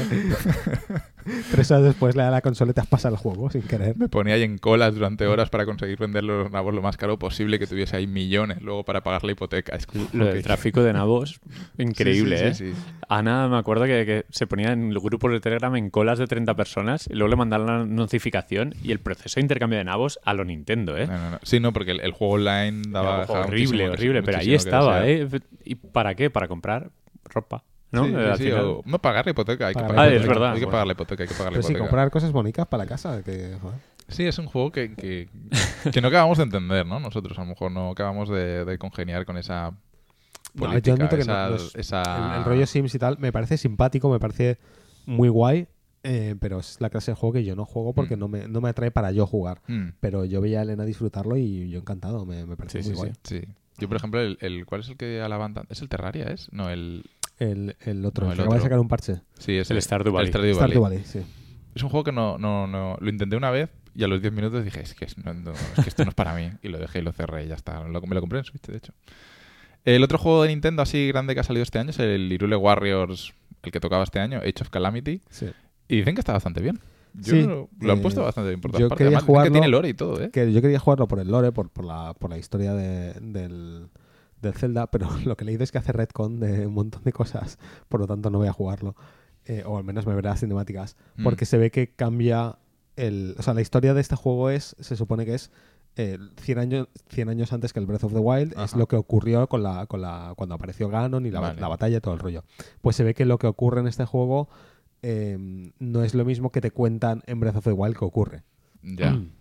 Vale, vale. Y creo que está hecho eh, para servir al gameplay y a la narrativa del propio juego este. Mm. Entonces creo que al final lo, lo tratan como una especie de historia alternativa, un mundo alternativo. Pero la historia de Ganon y tal no es siempre como la misma o Sí, no, no, eso sí. O sea, pero en el ciclo de la historia de Breath of the Wild, ¿no? Mm. El ciclo, la historia es en X momento apareció Ganon, lucharon todos los, los capitanes estos, los, las bestias, Ah, vale, sí, las- con, los con los guardianes, lucharon contra Ganon, lo, lo consiguieron medio encerrar, pero eh, Link murió, bueno, murieron todos y, Link también, eh, bueno, no murió, pero se quedó dormido. se quedó dormido en la, en la tumba esa y 100 años después se despierta y hay que, hay que ir a rescatar a la princesa que está luchando contra Ganon, bla, bla, Como bla. el Dungai, ¿no? Lo, lo- lo- Sí, despiertan para Igual, parecido. Bueno, pues eso es un ciclo, eso son 100 años, ¿vale? Y eso es el, el ciclo temporal en el que ocurre Breath of the Wild. Vale, vale. Ocarina y todos los demás juegos es otro ciclo temporal completamente diferente, ¿vale? Entonces, Vale. en este ciclo, eso es lo que ocurre. Es que este ha sido mi primerito Zelda. No ha sido tu primerito Zelda. Sí. No. Sí. ¿Qué has jugado? A ver, jugué una vez al Ocarina of Time y me aburrió y lo dejé. Madre mía. Se levanta y se va. Ah, estoy, ah, estoy enfadado. No llegué ni al tiempo del agua ese que decías tú. Ah, pues te perdiste lo peor del juego. Vaya. Ahora estoy enfadado. Eh, no, pero mi segundo Zelda fue ahora el, el remake este que sacaron ahora el año pasado del Sí, el el Link's el Awakening. Link's Awakening. Pues El Link's está bonito, Awakening. el de los Ese pinipón. es muy guay. Es muy pinipón. Pinipón. Bueno, vale. Eh, y luego ya hay un popurrí de juegos que han salido este año, que ya no es de ninguno de estos tres grandes publishers, que ha salido pues el Hades, que me habéis oído hablar alguna vez de este juego, el Half-Life Alyx, que yo qué sé, posiblemente sea, bueno, posiblemente no es el mejor juego de VR que ha salido, ¿no? O Sí, sea, es sí, como- sí, sí, sí. Es, es- es el juego que ha cambiado o que debería de orientar la industria de la VR en una dirección. Es el juego que, que ha marcado o va a marcar. Todos los juegos de VR que salgan a partir de ahora van a tener que tener por lo menos el nivel de interactividad de la. Suerte. Ya. Suerte. Es difícil eso que pides, ¿eh? Eh, sí, porque es que tampoco es que antes hubiera habido un juego que, digamos, ahora ha llegado este y le ha quitado, digamos, el puesto, ¿no? Es como no, que... antes había muchísimos juegos con un montón de ideas diferentes y, y interpretaciones de cómo debería ser la VR, cosas mejores, cosas peores, un montón de experimentos. Y Alex es el primero que se ve de, de principio a fin una clara intención, un claro diseño específico bien pensado para VR y buen planteamiento de cómo, de cómo hacer un juego para VR. Hmm. Y, y que ha sentado las bases, yo creo, para, el- para el- los próximos juegos Ojalá. que no quita que haya cosas mejorables en, en la interactividad, No, la forma de usar las armas y demás.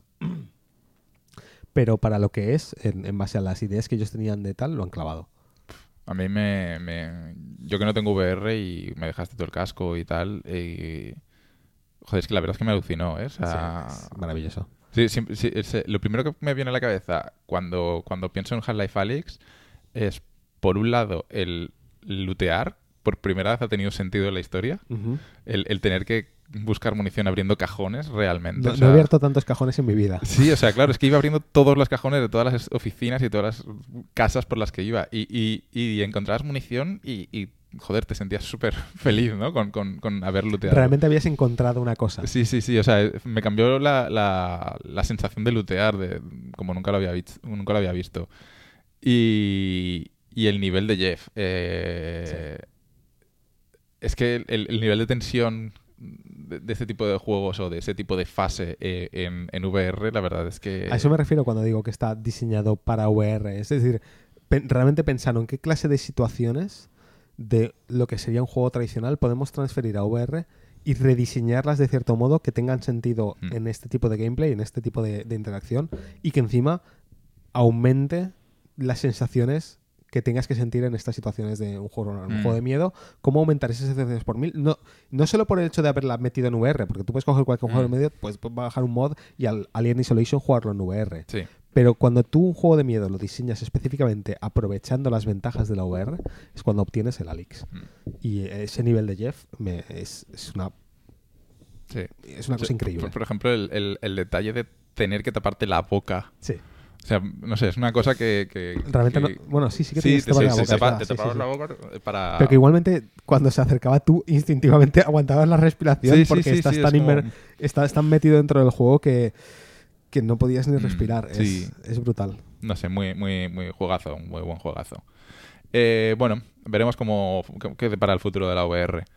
Eh, ha salido también el remake de Tony Hawk's Pro Skater 1 y 2, que salió bastante bien, aunque bueno, nosotros lo compramos, pero al final tampoco le dimos tantísimo. Fue un poco más una compra de estas típicas de nostalgia que otra cosa. Eh, salió Doom Eternal, em, que a mí no me convenció muchísimo al principio, pero luego al final sí que lo acabé disfrutando. Eh, porque tienes que cambiar mucho el chip respecto al 1. Cambia mucho en ritmo y en mecánicas. Eh, por ejemplo, en la en el 1 tenías la motosierra eh, como Ujú. y que era lo usabas como con cuentagotas y en este tenías que usar la motosierra constantemente. Es como parte del, del, Sí, del bucle de combate. Exacto. Entonces había que cambiar mucho el chip respecto al 1. Pero bueno, una vez entendías el nuevo modo de juego, la verdad es que sí que terminé por, por- terminé por disfrutarlo. Eh, Street for Rage 4, que lo jugamos una noche.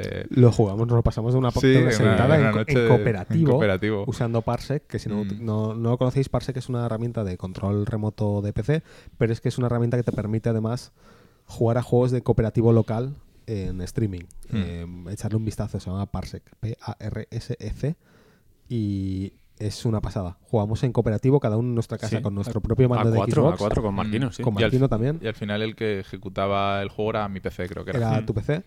Pero yo no notaba latencia. El colmo del raterismo. Un euro te gastaste para que jugáramos los cuatro. Es... A 25 Sí, sí, sí. céntimos. A 25 céntimos. Eh, y maravilla, el juego además es una pasada. Sí, sí, sí, está. Además, el estilo artístico que le han metido a este nuevo. Es de las pocas veces que vuelve algo tan peligroso como Mm. tocar un clásico con una secuela y que sale bien, porque Un sale muy bien. que tenía, sí, ¿eh? sí, sí, brutal.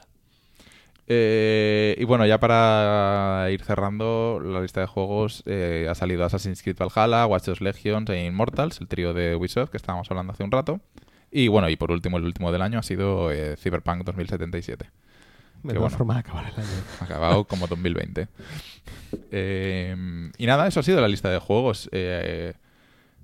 No ha sido un gran, gran año, pero sí que hay juegos que, que van a quedar ahí para siempre, ¿no? Pues el- lo que estábamos hablando. El, No es el la- 98, pero no ha estado mal. No ha estado mal, no ha estado mal, porque a ver, The Last of Us 2 va a ser un juego que vayamos a recordar siempre o que vamos a Hmm. hablar siempre. Hmm. Y Half-Life Alyx pues también ha sido el, va a estar el hito ahí. Cyberpunk también. Cyberpunk también va a estar siempre en nuestra memoria. En fin. Eh, ¿Hacemos ahora los gotis o...? Pues a ver, eh, tenemos dos opciones. O queréis. Yo haría primero los gotis. Sí, y ¿no? Para hablamos con de. la- sí. Eh, bueno, pues a ver, eh, voy a hacer la, mi lista que es bastante rapidita. Em, Bueno, son todos igual de rápidas. sí, Pero sí, pues... Uno, dos, tres. en Sí, tema, sí. de, en tema de, de explayarse sobre los juegos. Bueno, eh, mi goti número uno del, del año sería el, el Half-Life Alyx, ¿vale? Ya hemos hablado de él. Para mí, además es un juego que esperaba por muchas razones, por, por, porque esperaba un juego VR bueno y por que esperábamos un Half-Life.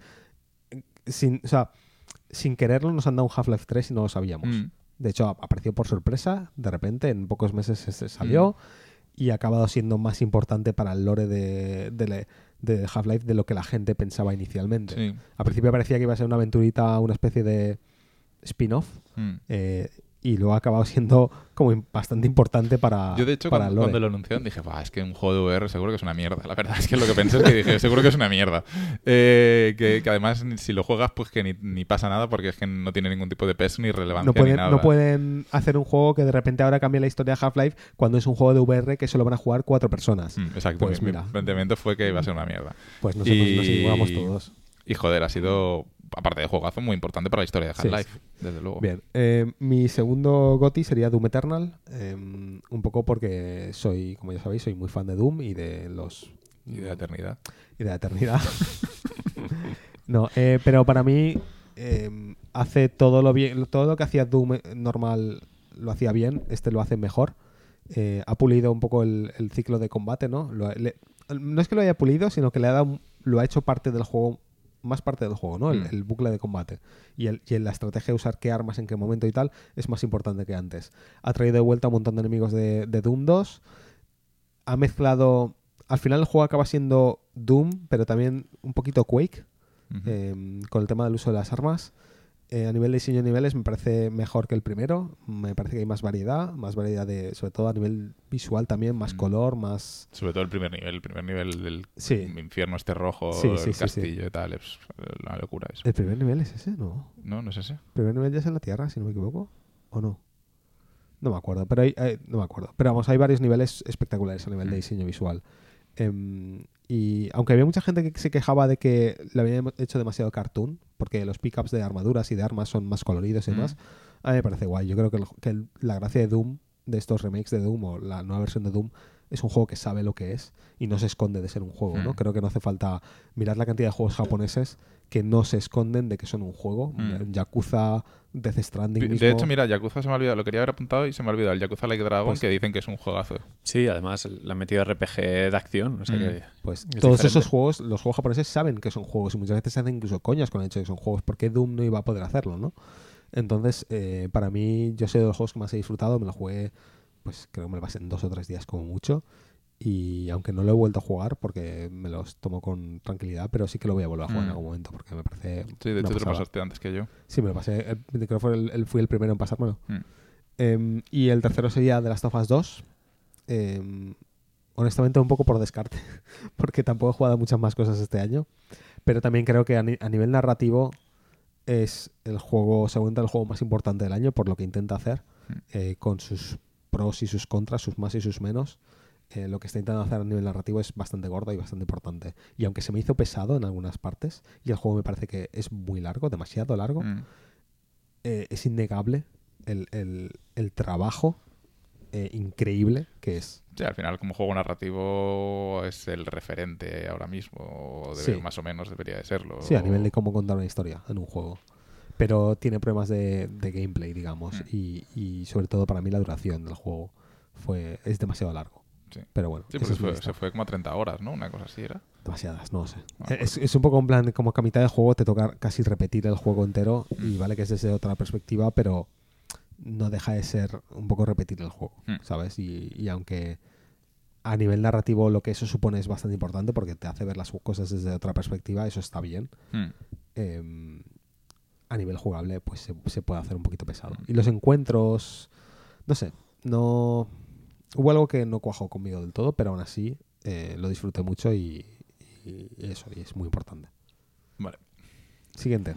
pues si queréis voy yo. dale. A ver, es que hemos sido un poco... Sí, hemos repetido bastante nosotros. Sí. Ario, en el primer puesto de Alix, eh, pues un poco lo que hemos comentado, me parece revolucionario, me parece como el, el- la VR 2.0, ¿no? Empezó como un experimento simpático para centros comerciales, con potencial y tal, y Alix creo que es el primero que plasma realmente el potencial real de la VR en un género que ya conocemos todos, que son los FPS, pues lo potencia al infinito, porque yo he llegado a tener momentos en el Alix de quedarme un ratito contemplando todo, sobre todo la escala, la escala de las cosas, el, el- el que está muy bien hecho pese a ser un motor bastante antiguo, pero es que se es mueve motor bien. nuevo, ¿eh? Bueno, pero que la pinta que tienen las limitaciones de la VR lo hacen que no Sí, sea un juego muy sí. muy actual. Y aún así se ve muy bien, ¿eh? Ojo, que el, que el motor a nivel de iluminación, el Source 2, Sí. hay cosas muy brutales, ¿eh? Con el, con el motor. Sí, pero que no es una cosa puntera, vaya que No, no, no, es no es, un- Cyberpunk o, o Demon Souls o lo que sea. Joder, a por aquí.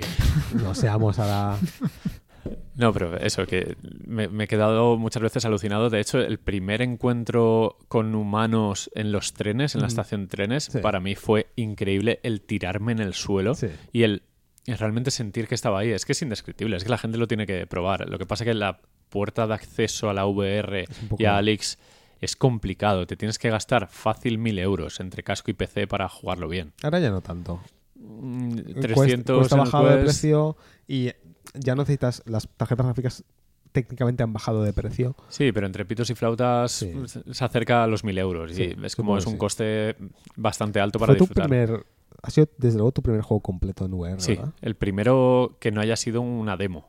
Porque la mayoría son demos tipo, Porque bueno, te compraste super el- hot y tal. ¿no te compraste el casco para el Alex? Me lo compré para Alex, sí. para Alex Sí, sí, es sí. decir que antes de eso solo habías jugado en A los ¿no? de PlayStation VR. ah vale a, a Play VR Sí, al, al Hellgate, no, ¿cómo se llama? Claro, El pero estabas atado- el Blood and Truth, ese, y el- de Londres, sí, ese. estabas atado con cable Claro, y, y conmigo sí que has probado el Quest claro, claro. El tema es que la VR sin cables es obligada para mí. Es, Sí. No tiene sentido tener cables en VR.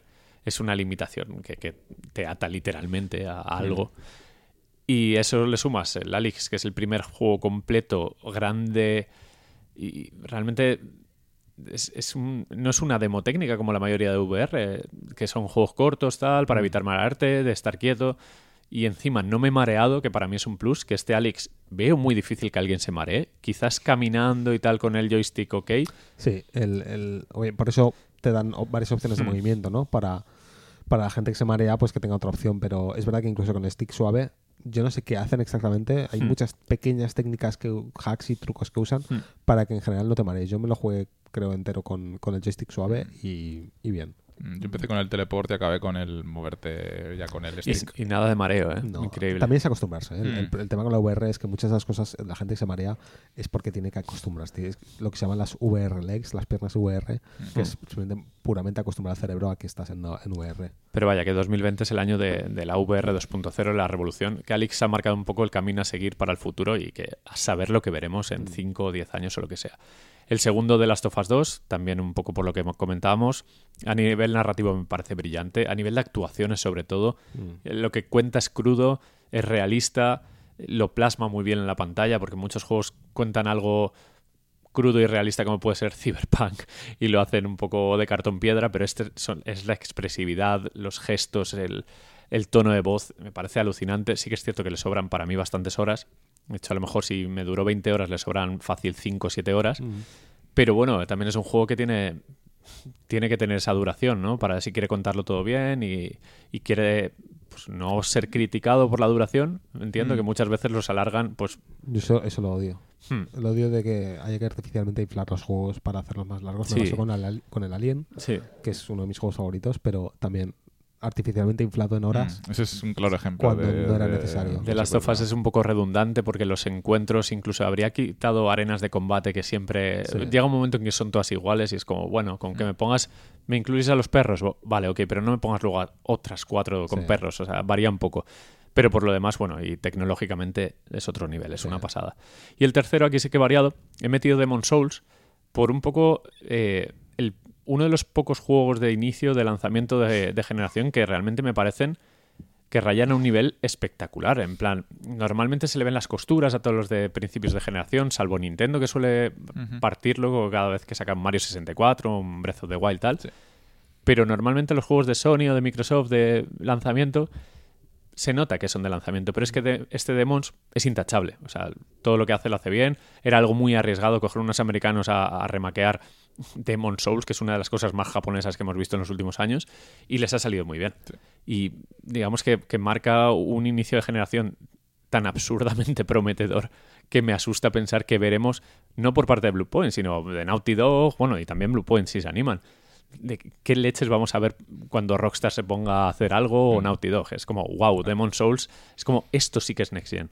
A mí me sigue sorprendiendo que, que- que un Souls, porque al final es un Souls, eh, sea el juego de lanzamiento exclusivo de una consola. O sea, es que es... No, es, es muy bonito. Para Es- los Souls es muy bonito.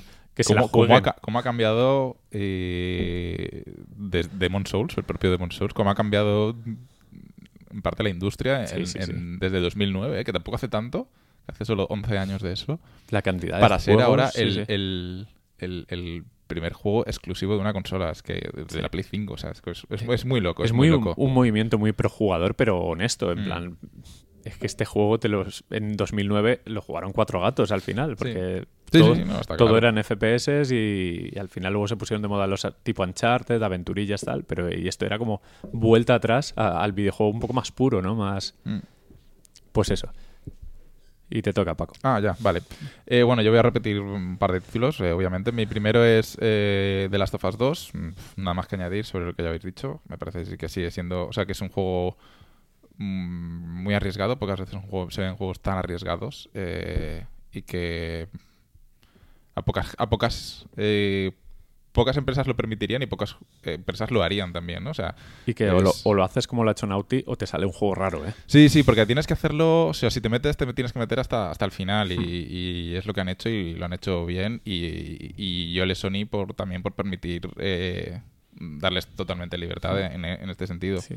Eh, mi segundo juego es, es Hades, un juego que da muchísimo la, la vara con él en, en Twitter, pero es que realmente me, entusiasma mucho que Super Giants, que es un, un estudio que también le tengo mucho cariño, como decía antes de Vanillaware, eh, haya conseguido dar con la fórmula perfecta tras tres juegos, eh, haciéndolo bien eh, o bastante bien, cada uno en su, en su campo y este es como, como decíamos de los Souls 3, ¿no? El- el- la fórmula perfecta, el juego redondo.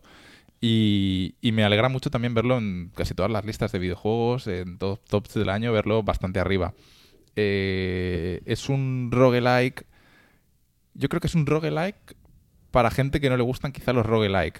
O para gente que también le gustan los roguelike. Pero si no te gustan los roguelike no quiere decir que Hades no te vaya a gustar. Que es un, un roguelike muy diferente, con muchísima carga narrativa y bueno, y todo el apartado, apartado artístico, visual, sonoro y demás es, es increíble. Eh, entonces, un juego de 10, ¿no? Como decía antes también con Ori.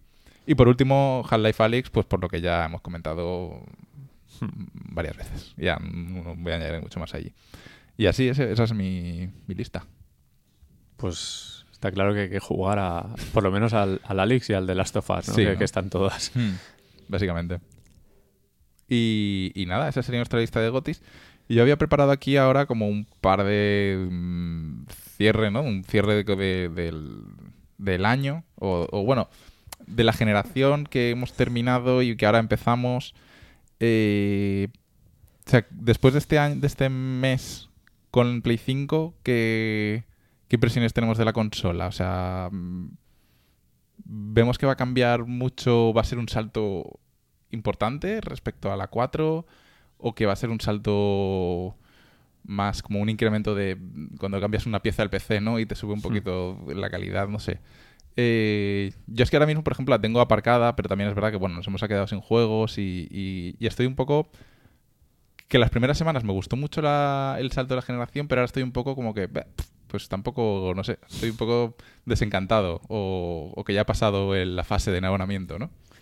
Buah, yo es que como lo he eh, enganchado el FIFA Next Gen, ya estoy como todos los días juego algo Next Gen. No, Mm. no es en plan, me termino el Demons y el Spider-Man Sí. y vuelvo a Play 4, no, sigo como Ya. en rutina Next Gen. Yo estoy encantado. A mí, tanto el mando como la sensación de, sobre todo en Demons, que es como, bueno, y Miles Morales también, con el rollo de 60 frames, ray tracing y tal, el, el que estoy jugando a cosas muy perfectas. Como que no hay tiempos de carga, las texturas están en una resolución brutal, materiales, eh, efectos de, de partículas. O sea, estoy viendo como un espectáculo muy bien hecho. Hmm. Y me da mucha sensación de Next Gen. Y y para ser lo que decía del Demos, para ser lo primero que ha salido como True Next Gen, me parece esperanzador como poco. O sea, Hmm. puede salir cada barbaridad. Sí, yo, a ver, yo opino parecido. Eh, es verdad que solo he jugado a esos dos juegos. Pero incluso el Dark Souls 3, em, incluso el Jedi, los tiempos de carga- carga se reducen bastante. Eh, obviamente no demasiado. De hecho, el Jedi el otro día tuvo un tiempo de carga de rollo casi un minuto. Sí, Supongo- cuando te matan. Sí, pero, pero no, debía ser un bug o algo porque Sí. hay como hay veces que carga en 10 segundos y veces que tarda como un minuto. Pero es verdad que comparado con el Demon Souls, eh, es que es la locura. O sea, el Demon Souls cargas instantáneamente. Me casi me daba igual morir mucho por, por eso, porque eh, cargabas muy rápido. Lo- el problema era los pateos que te pegabas de, un- de, un- de la hoguera al boss. Em, pero a nivel gráfico, no lo sé. Creo que, aunque el Demon Souls se ve muy bien, creo que es más un trabajo de arte que gráfico, que de técnica. Porque luego veo el Cyberpunk, por ejemplo, en PC y es que es espectacular cómo se ve, cuando se ve bien. Entonces, para mí la Next Gen viene a ser más una cuestión esa, de tiempos de carga, ¿sabes? Y de posibilidades de los juegos gracias a eso, Mm. que, que un tema de lo que era antes, ¿no? Que veías un juego y, y se veía como el doble mejor que la generación anterior. Mm.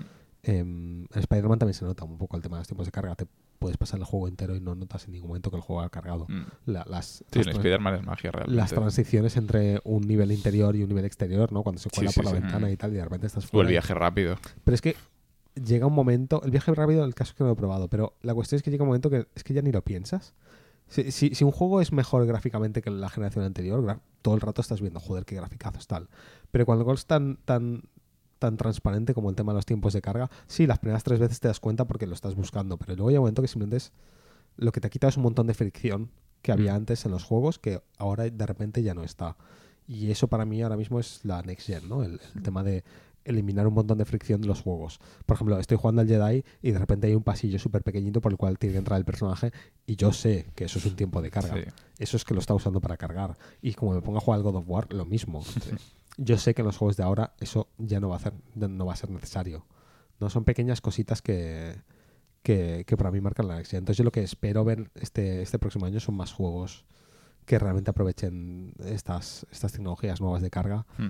y que, que- que eso, que además que luego a nivel gráfico también acompañen. Demon Souls es un buen Hmm. punto de inicio, se ve espectacular el juego, pero quiero más. Ahí- yo había apuntado a la siguiente pregunta o el siguiente tema del comentario es que en los próximos meses no hay nada. Ahora viene un parón bastante. Hmm. Sale el Returnal este de los de Housemark. Sí, pero sale un secarral ahí de, de- Sí, sí, de sí. varios meses que es que no hay nada en el horizonte. Pero el por- Sea of Thieves nos viene bien. El Gorreco. Pero es que es- ahora los, los juegos gordos, el tiempo de desarrollo creo que se va a multiplicar incluso. Es, Y- es lo, es lo que decimos siempre. eh, esto va a estallar en algún momento. No puede ser que un juego tardes 5 a 7 años en hacerlo. Hmm. No, no, no es sostenible. No es sostenible a, nivel económico, no es sostenible a nivel humano y no es sostenible en el sentido de que entonces ¿qué pasa? ¿Vamos a tener años en los que no salgan ningún juego porque Claro. todos están en desarrollo? Claro, yo, yo siempre he apostado porque, por ejemplo, me pasa mucho con Switch, que Switch a mí me parece una máquina muy buena para indies, pero me, me parece una máquina ideal para los juegos AA, los juegos de 8, comúnmente conocidos. Que Nintendo ha desaprovechado esa opción porque habría sido genial nutrir una consola con unas posibilidades muy buenas con juegos AA. Pero Nintendo no le ha dado la gana, por lo que sea, saca un juego suyo cada dos años y a veces no, ni siquiera es grande, y luego saca indies que ya hemos jugado todos en todas las plataformas. Pues me encantaría que ahora con Play 5 y X, como los juegos gordos, los AAA, van a tardar, que empiezan, eh, que empiecen a nutrir de nuevas ideas, de mejorar las ideas anteriores con las posibilidades que da esta generación, de juegos AA. De juegos más pequeñitos, de- como Immortals, algo así. Mm. Que empiecen a salir, como esos, a lo mejor juegos que se desarrollan en un año, dos años, que empiecen a salir más. Que supongo que acabarán así, que saldrán muchos indies. ¿Sabes lo que va a ocurrir si no- en, lugar de eso? El que- Parches de nueva generación para todos los juegos que ya has jugado durante los últimos 5 años para que los vuelvas a jugar. Es muy probable que, que apuesten por eso que es más barato y Sí. más eficiente. No, no, ya lo estamos viendo. Y da un retorno mucho mayor, porque hay mucha gente que se lo vuelve a comprar. Exacto. Pero lo que me gusta de esta generación es que por primera vez veo algo como un producto mucho más sólido que otras consolas anteriores. Es como la primera vez que enciendo la consola y digo, ostras, esto es, es una cosa muy seria. Es como que siempre he tenido PCs de gama media en, en versión consola y ahora tengo un PC tope de gama en versión consola. Bueno. Eh, es bastante más potente esta generación Es- eh, comparado con los Sí, PCs. context- contextualmente, contextualmente está más está más alto. Digamos que imagínate que la- el rendimiento en una generación el rendimiento es una escala, ¿no? y, y arriba del todo tienes un PC de gama alta. Las consolas en esta generación están más altas en esa escala más cercanas a un PC de gama alta que lo estaba la Play 4 en su momento Sí, comparado en con ese caso lo gama de los. SSDs, por ejemplo, en el caso de Play 5 es algo que incluso por encima de Sí. cualquier No, PC. no, eso sí. o- En, sí. en- en el tema de SSD, sí. Pero luego al final, a, a nivel de potencia gráfica, sigue estando. Sí, está están, claro. están un poquito más altas que Hmm. antes, o incluso considerablemente más altas que antes, pero siguen estando un escalón por debajo. Pero al final, si The Last of Us 2 no encuentras nada en PC a, No, no, a correcto, ese nivel, correcto. eh, en una consola de 7 años, equivalente a un PC de 300 Claro, claro. euros, El, el final, el tema con las consolas y el- el- lo que siempre hemos dicho y hemos defendido a las consolas es sí, igual tú en un PC puedes jugar eh, en. Ultra 4K, pero el Last of Us 2 no sale en PC. ¿no? Y lo mismo, lo mismo con, con todo. Entonces, yo me sigo comprando una Hmm. Play eh, cada generación porque sé que hay ciertos juegos que es que no los voy a poder jugar en PC. pues es ese arco de mejora que hay el que me da esperanzas a que vamos a ver cosas que no nos la creemos todavía. Que cuando veamos que se presenta un Naughty Dog 2, vamos a decir, vale, eso es una CG y no, realmente va a ser por fin el motor del juego tal cual. Van a presentar un Naughty Dog 2. Sí, La misma empresa pero mejorada. exacto. Con, el, con Neil Druckmann este a la cabeza. Hombre, protagonista, todos los personajes los hace él. es un simulador de, de game development. Exacto. De crunch. Ah, pero ya me entendéis que cuando Sí. se presente una cosa Sí, nueva, hay, el margen de, de mejora es tan amplio que no, creo que no somos conscientes de lo que vamos Sí. a ver todavía. Yo, yo creo que quizá estoy un poco o des- desencantado o escéptico por eso, ¿no? pero Porque por prisas, mismo- y yo tengo prisa, claro. Claro, por prisa, porque ahora mismo veo el calendario, estaba mirándolo ahora mismo y el primer juego que va a salir ahora en 2021 va a ser en febrero, el Far Cry 6, que es como... pff, Ya, eh, Y ni siquiera es Next Gen nativo. Exacto. es- Eh, Y, y sí que es verdad que este año, eh, mm, teóricamente, tendrían que llegar juegos como el Horizon 2, que se llama Forbidden Wilds, creo Sí, que se llamaba. el- el Lo que ese Ragnarok, el God of juego, War. eh, eh, por ejemplo, el Horizon va a ser, va a ser cross-gen. Sí. Va a ser- entonces, ¿cuánto va a lastrar Ya. el cross-gen en el diseño, por ejemplo, pues yo que sé, de los tiempos de cargado de los pasillos? ¿Va a haber un pasillo en Play 4, pero en Play 5 no va a haber pasillo? ¿Cómo van a hacer eso? Eh, luego también, pues sí, el Ragnarok supuestamente también tendría que salir este año, no está claro. Sí, A mí habrá- me parece pronto Sí, realmente. habrá Gran Turismo 7, que también se supone que Mm. cara en algún momento del año. Yo quiero ver, por ejemplo, el Ratchet, que va a ser cross-gen o no. No lo sé. Eh, imagino que no será Corsian. Pues el Ratchet puede ser, con lo del SSD, con los viajes estos espaciotemporales, veremos, no sé. Sí. Estoy esperanzado. Eh, y, y luego Microsoft, eh, bueno, es que tampoco tiene mucha cosa Bueno, en el horizonte, eh, aparte de tiene Halo. que el Halo tiene que salir Sí. en, en este a finales de año dijeron que se iba a salir para la campaña Quiero ver el Forza 2021. nuevo a nivel músculo, a ver qué, qué muestra. Y bueno, y luego Mm. lo que tiene que salir, el, Fe- el Fable, el Fable, que lo hacen los de. ¿Cómo se llaman? Antes era Lion Gate, No, pero- era, ¿no? joder, Se sí llamaba son- Lion, no sé qué. Playground. Playground. Los Sí, hacen los de Horizon, ¿no? Eh, ¿Ah, sí? Fable. Juraría que sí. ¿Ah, coches? Se llaman Playground. Sí, sí. Fa- Fable- Va a ser un Fable de coches. Fable Car Racing. Exacto. Eh, no sé si tiene tantos personajes emblemáticos, Lo- ¿no? Como para... Los hacen ellos, ¿no? no, El lo sé, Fable. no lo sé, No no, sé. me, no me acuerdo. Juraría sí, como que sí. Ubisoft hace y deshace estudios y se monta cosas ahí movidas. No sé, pero que tengo ganas de ver un poco de eso, del el músculo de estas consolas, que enseñen Sí. algo. Y, y mira que Demons parece que se hizo en tiempo récord, porque de repente se veía tan lejano cuando Mm. anunciaron el teaser ese y luego, ¡pum!, lanzamiento. Y luego resulta que el juego es prácticamente perfecto, que no tiene Mm. fisuras y es como, jo, ojalá ese nivel de calidad en todo. Yo necesito fechas y que esas fechas no se retrasen. Eh, que lo- es lo- lo- ve- casi lo veo más complicado, ¿no? Que tener fechas. Pero sí necesito algo a lo que aferrarme, algo a lo que, digamos... Porque es que ahora mismo veo que 2021 no hay nada, o, lo que hay son promesas de estas que últimamente los retrasos es la nueva dinámica de la, de la industria. Entonces, no sé si en 2021 vamos a tener algo realmente y va a ser un inicio de generación super pocho. Entonces, bueno, pues eso. Quiero, quiero juegos, básicamente. Quiero sacarle partido a la Play. Está. Pues Hay gente que quiere la Play porque no hay stock. en febrero sale el Nio 1 y el Nio 2. ¿En serio? No. sí, A ver, ¿Ah, sí? sí, sí, lo, lo actualizan para Play 5. Hostia. Los dos Bueno. Nio. es que al final, bueno, lo que los dice José, van a ser Sí. Yo, yo, actualizaciones. yo, por ejemplo, me, apete- me medio apetece volver a jugar de Last of Us, aunque probablemente mientras lo esté jugando me arrepienta de esto No, porque pero es un plan... te ponen un 4K 60 Pero claro, frames. yo quiero Last que, of Us. que Naughty Dog me dé la excusa para volver a jugarlo. Ahora mismo así, porque si no lo voy a ¿sabéis, jugar. Pero... sabéis que va a salir una especie de remaster o barra parche de alta para Play 5 de Bloodborne y de Dark Souls 3? Seguro. Yo de Bloodborne no lo creo, ¿eh? Sí. Marca Oh. mis palabras. Fabris. Ac- Acuérdate. Fabris podcast. Fabris, Fabris, te prometo. te- no, o sea, no, no es porque lo sepa, pero Ya, es que ya, estoy ya. convencidísimo que de aquí a final de año anuncian o De sacan. hecho, hubo muchos rumores de que salía un remaster de- del Bloodborne. es que, lo iban a presentar ¿qué los otro, TGA. ¿Qué otro juego? A ver, Bloodborne, obviamente, pero es pronto. Es que yo qué sé, es también es pronto, ¿Pronto? ¿no? Es ¿Tú que es un, que de es 2000 pronto? es, es un juego de 2015. O sea, ¿Qué? Pero, ¿cómo funcionaba en 2015? Pero si te lo Ya, anuncian va mañana, a 30 frames rocosos. si te lo anuncian mañana, no, no te aferras a eso. En plan, Hombre, claro, y me lo Pues ya volveré a pesar como el primero. Mañana- vamos, mañana te sacan. Y si me- Mañana- me dicen que son 70 pavos, ahí estaré yo, por, por supuesto, vamos. Pues Sony está- el señor Sony ahora mismo está tomando nota. Paco pagaría 70 pavos por un Bloodborne a 4K y 60 frames. la, la versión Next Gen de No Man's Sky está ya. Sí, sí, el Next Generation, ese, ¿cómo se llama? Habría que darle, ¿no? Lo tenemos. Tenemos ya tres juegos, ¿eh? Lo tenemos en digital todos, creo, ¿no? Tenemos todo Yo en todo. Lo, lo tengo en todas las plataformas. Como-. Mira, voy a. Ya está, me quito la careta. El GTA V, cuando salga Next Gen, No, estamos no, ahí. yo, No. yo, o sea, el- cuando fuera. salió el tráiler en la presentación aquella, yo os lo dije, os lo dije, yo me voy a comprar el GTA V en Play 5, Yo lo tengo odio, odio ese clarísimo. juego.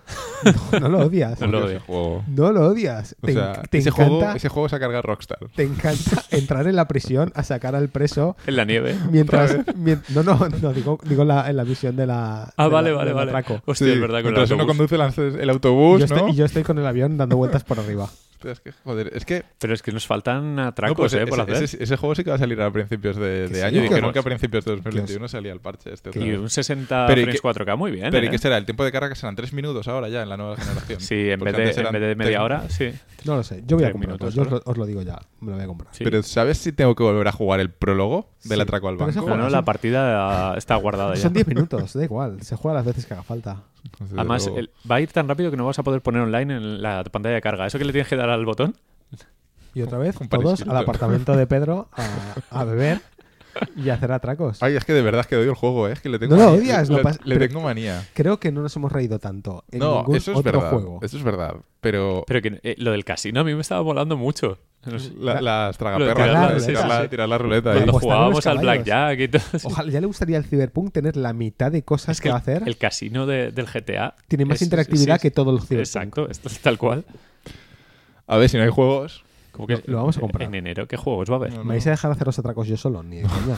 No puedo. Necesito ayuda. Pero espero que haya un descuento, ¿no? Si te has comprado el juego ocho veces ahí- antes, igual no, está, pero está actualización gratuita. 30 ya horas dándole toc toc toc a la puerta del apartamento de Pedro esperando Es verdad, que es compréis el, el GTA V para, para Que, Play que eso 5. está hecho, que eso está hecho. Gratuita, ¿no? ¿Te acuerdas del colega Lester ahí? Está esperándonos. ¿Tú crees que será gratuita? Yo creo que sí. No, bueno, yo- Rockstar no. Rockstar va a rentabilizar otra vez y va a vender 10 millones de copias solo en Play 5, ya verás. Otra vez, Más he perdido en Tarkov. desde luego. Pues ya está. En fin, pues eso es 2021, ¿no? Decidido. Sea of Thieves hasta que salga el GTA V. A ver, quería plantear lo- el cierre del último programa, el que no nunca se emitió. Eh, voy a- Ah, sí, es sí. verdad, ya me acuerdo de la El pregunta. otro día, eh, Cory Barlog Sí. dijo, me gustaría un juego del mandarino, tal, con sus Ah, cositas, sí, tal. sí. Pues yo planteé la pregunta en el podcast de qué compañía os gustaría que hiciera un posible juego del mandaloriano. LucasArts. Uf, mal. Empezamos mal, ¿eh? Pues eso están, hacen cosas, no, no hacen nada, ¿no? Eso no existe. ya no existe. No existe, ¿no? No Yo existe. lo que quiero es que reformen LucasArts. Ah, y- vale. No, pero siendo más realista. Valve. Más realista todo. vale, Lu- vale, Lucas Lucasar, venga, apuntado. José Lucasar, es, más reali- es más realista que Valve. Valve no hace Eh, ni juegos para Valve. A ver, es complicado porque yo, yo no compraría el Piensa en juego. un juego single player, una aventura con un buen control, una buena historia, buenos gráficos. Es que el problema es que yo, por ejemplo, el juego que proponía Cory no me gustaría. Yo no quiero un juego de mundo abierto como. Yo no quiero un Ubisoft. Pero, ¿y un semi-mundo abierto como el Jedi Fallen Order? Es semi-mundo abierto. Semi mundo abierto. O mundo semiabierto. O Ya. Honestamente es que no sabría qué empresa decir. Es que AEA, ¿no? EA no, tío. EA no. Bueno, EA no es empresa, no, no lo hace. Pero, no, me Yo aposté, yo aposté muy fuerte por Insomniac, que los veo muy en forma. Insomniac, por ejemplo, me parece buen, buena, Sí. buena empresa para, Sí. para hacer esto. Yo creo que dije Horizon o Guerrilla. Sucker Punch también, ¿no? O sea, sí, Guerrilla o Sucker Punch. Hideo Kojima. ya, ya lo hizo con el Death Stranding. Sí, bueno, había un bebé y Sí, sí, sí. sí, es muy Es parecido. verdad, es verdad. es- Kojima, Kojima como, como inventor de todo. O sea, Kojima predijo la, la pandemia, predijo los, los Raiders de Level como, como héroes. Como héroes. Y predijo, y predijo el, manda- el todo, mandarino. todo. Eh, Ya está. Kojima, me habéis hecho un true believer de Kojima. Yo, Sí, sí, no, hombre. ¿qué, qué, qué me habéis hecho? Es, es muy arriesgado, pero me encantaría verlo por parte de Kojima. Juego del Mandaloriano. Es como, what the fuck.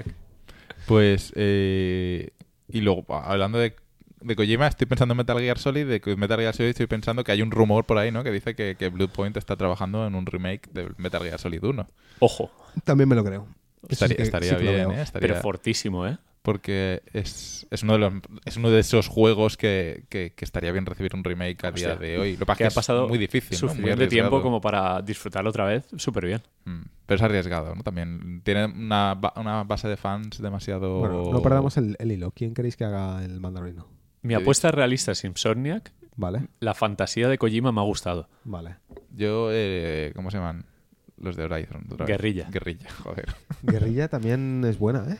Guerrilla. Sí. Estaría un poco rotito. Yo voy a votar por Insomniac porque me gusta lo que hacen. Mm. Pero- O, o Sucker Punch, Sucker Punch que han hecho Tsushima, eh, Tsushima y, los, y los Infamous. Infamous. No nos Mm. salimos de, de Sony, ¿eh? No hay, no hay nada fuera de ahí que, que pueda... Que confiemos plenamente en ellos. Pero Epic ¿quién Games. quieres que te lo haga? ¿Los de 343? 3 4 no, por favor. De Project. de Project. ¿Quién quieres que te 3, lo 4, 3, haga? no, por favor. Eh, no sé. Es que ahora vemos a Insomnia como un equipo muy en forma, que todo lo que hace lo borda, que está, no sé. Sí, a es, ver, que, Admito que estoy bastante fuera de. No, ahora mismo conozco muy pocas empresas de videojuegos o estoy. Mm, es que poco- solo quedan cuatro ya. ¿no? Eh, Pues poca broma, pero. El Mandaloriano por Nintendo. Oye, pues seguro que sería buen juego. Joder, y tanto. Mandarino recolectando monedas por ahí. Baby Mario. Baby- Oh, Baby el Mario. Yoshi's Island. Habría un skin de Sí. Yoda que sea Baby Mario. Bueno. Pero bueno, creo- el juego del mandarino ya existe y es el Fortnite. Exacto. el Fortnite. Y ya está. Es el- y No, el- se llama el Star Wars em, Bounty Hunter. Salió para, para consolas y ¿Cierto? En Play 2, Play, Play 3. 2. sí. Play 2. Y bueno, y el cancelado, el 3. El 13, 13, 13. 13, que hicieron la 13-14. Perdón. era- ese juego era la historia de Boba Fett. Mm. Que había mucho secretismo y luego... Sí, de- no habían dicho que iba a ser, pero cuando ya lo cancelaron dijeron, bueno, pues sí, iba a ser ser jodéis. Qué pena, Os jodéis. qué pena, joder. En Pues fin, eso. pues ya estaría, ¿no? Sí, ya ha quedado, ha quedado simpático y recemos porque se haya grabado bien. ¿Cuánto tiempo lleva esto, más o menos, José? ¿El qué? El podcast. Una hora cuarenta y ocho. Ah, vale, bien. Que no tiremos a la, basu- a la basura, por favor. otra sí, vez. sí. Que si no lo Que va, no, a tener que hacer el, el 98 bis bis. lo va a tener que hacer Insomnia, que el podcast al final. Pues Vale. eso. Bueno, pues eh, ya acabamos por, Está. por hoy. Y por el esta año. semana y por el año. Pues nada, chavales. Felices eh, fiestas a todos. eh, felices fiestas, feliz Navidad. eh, y por, un favor, 2021. por favor, no le contagiéis el COVID a nadie.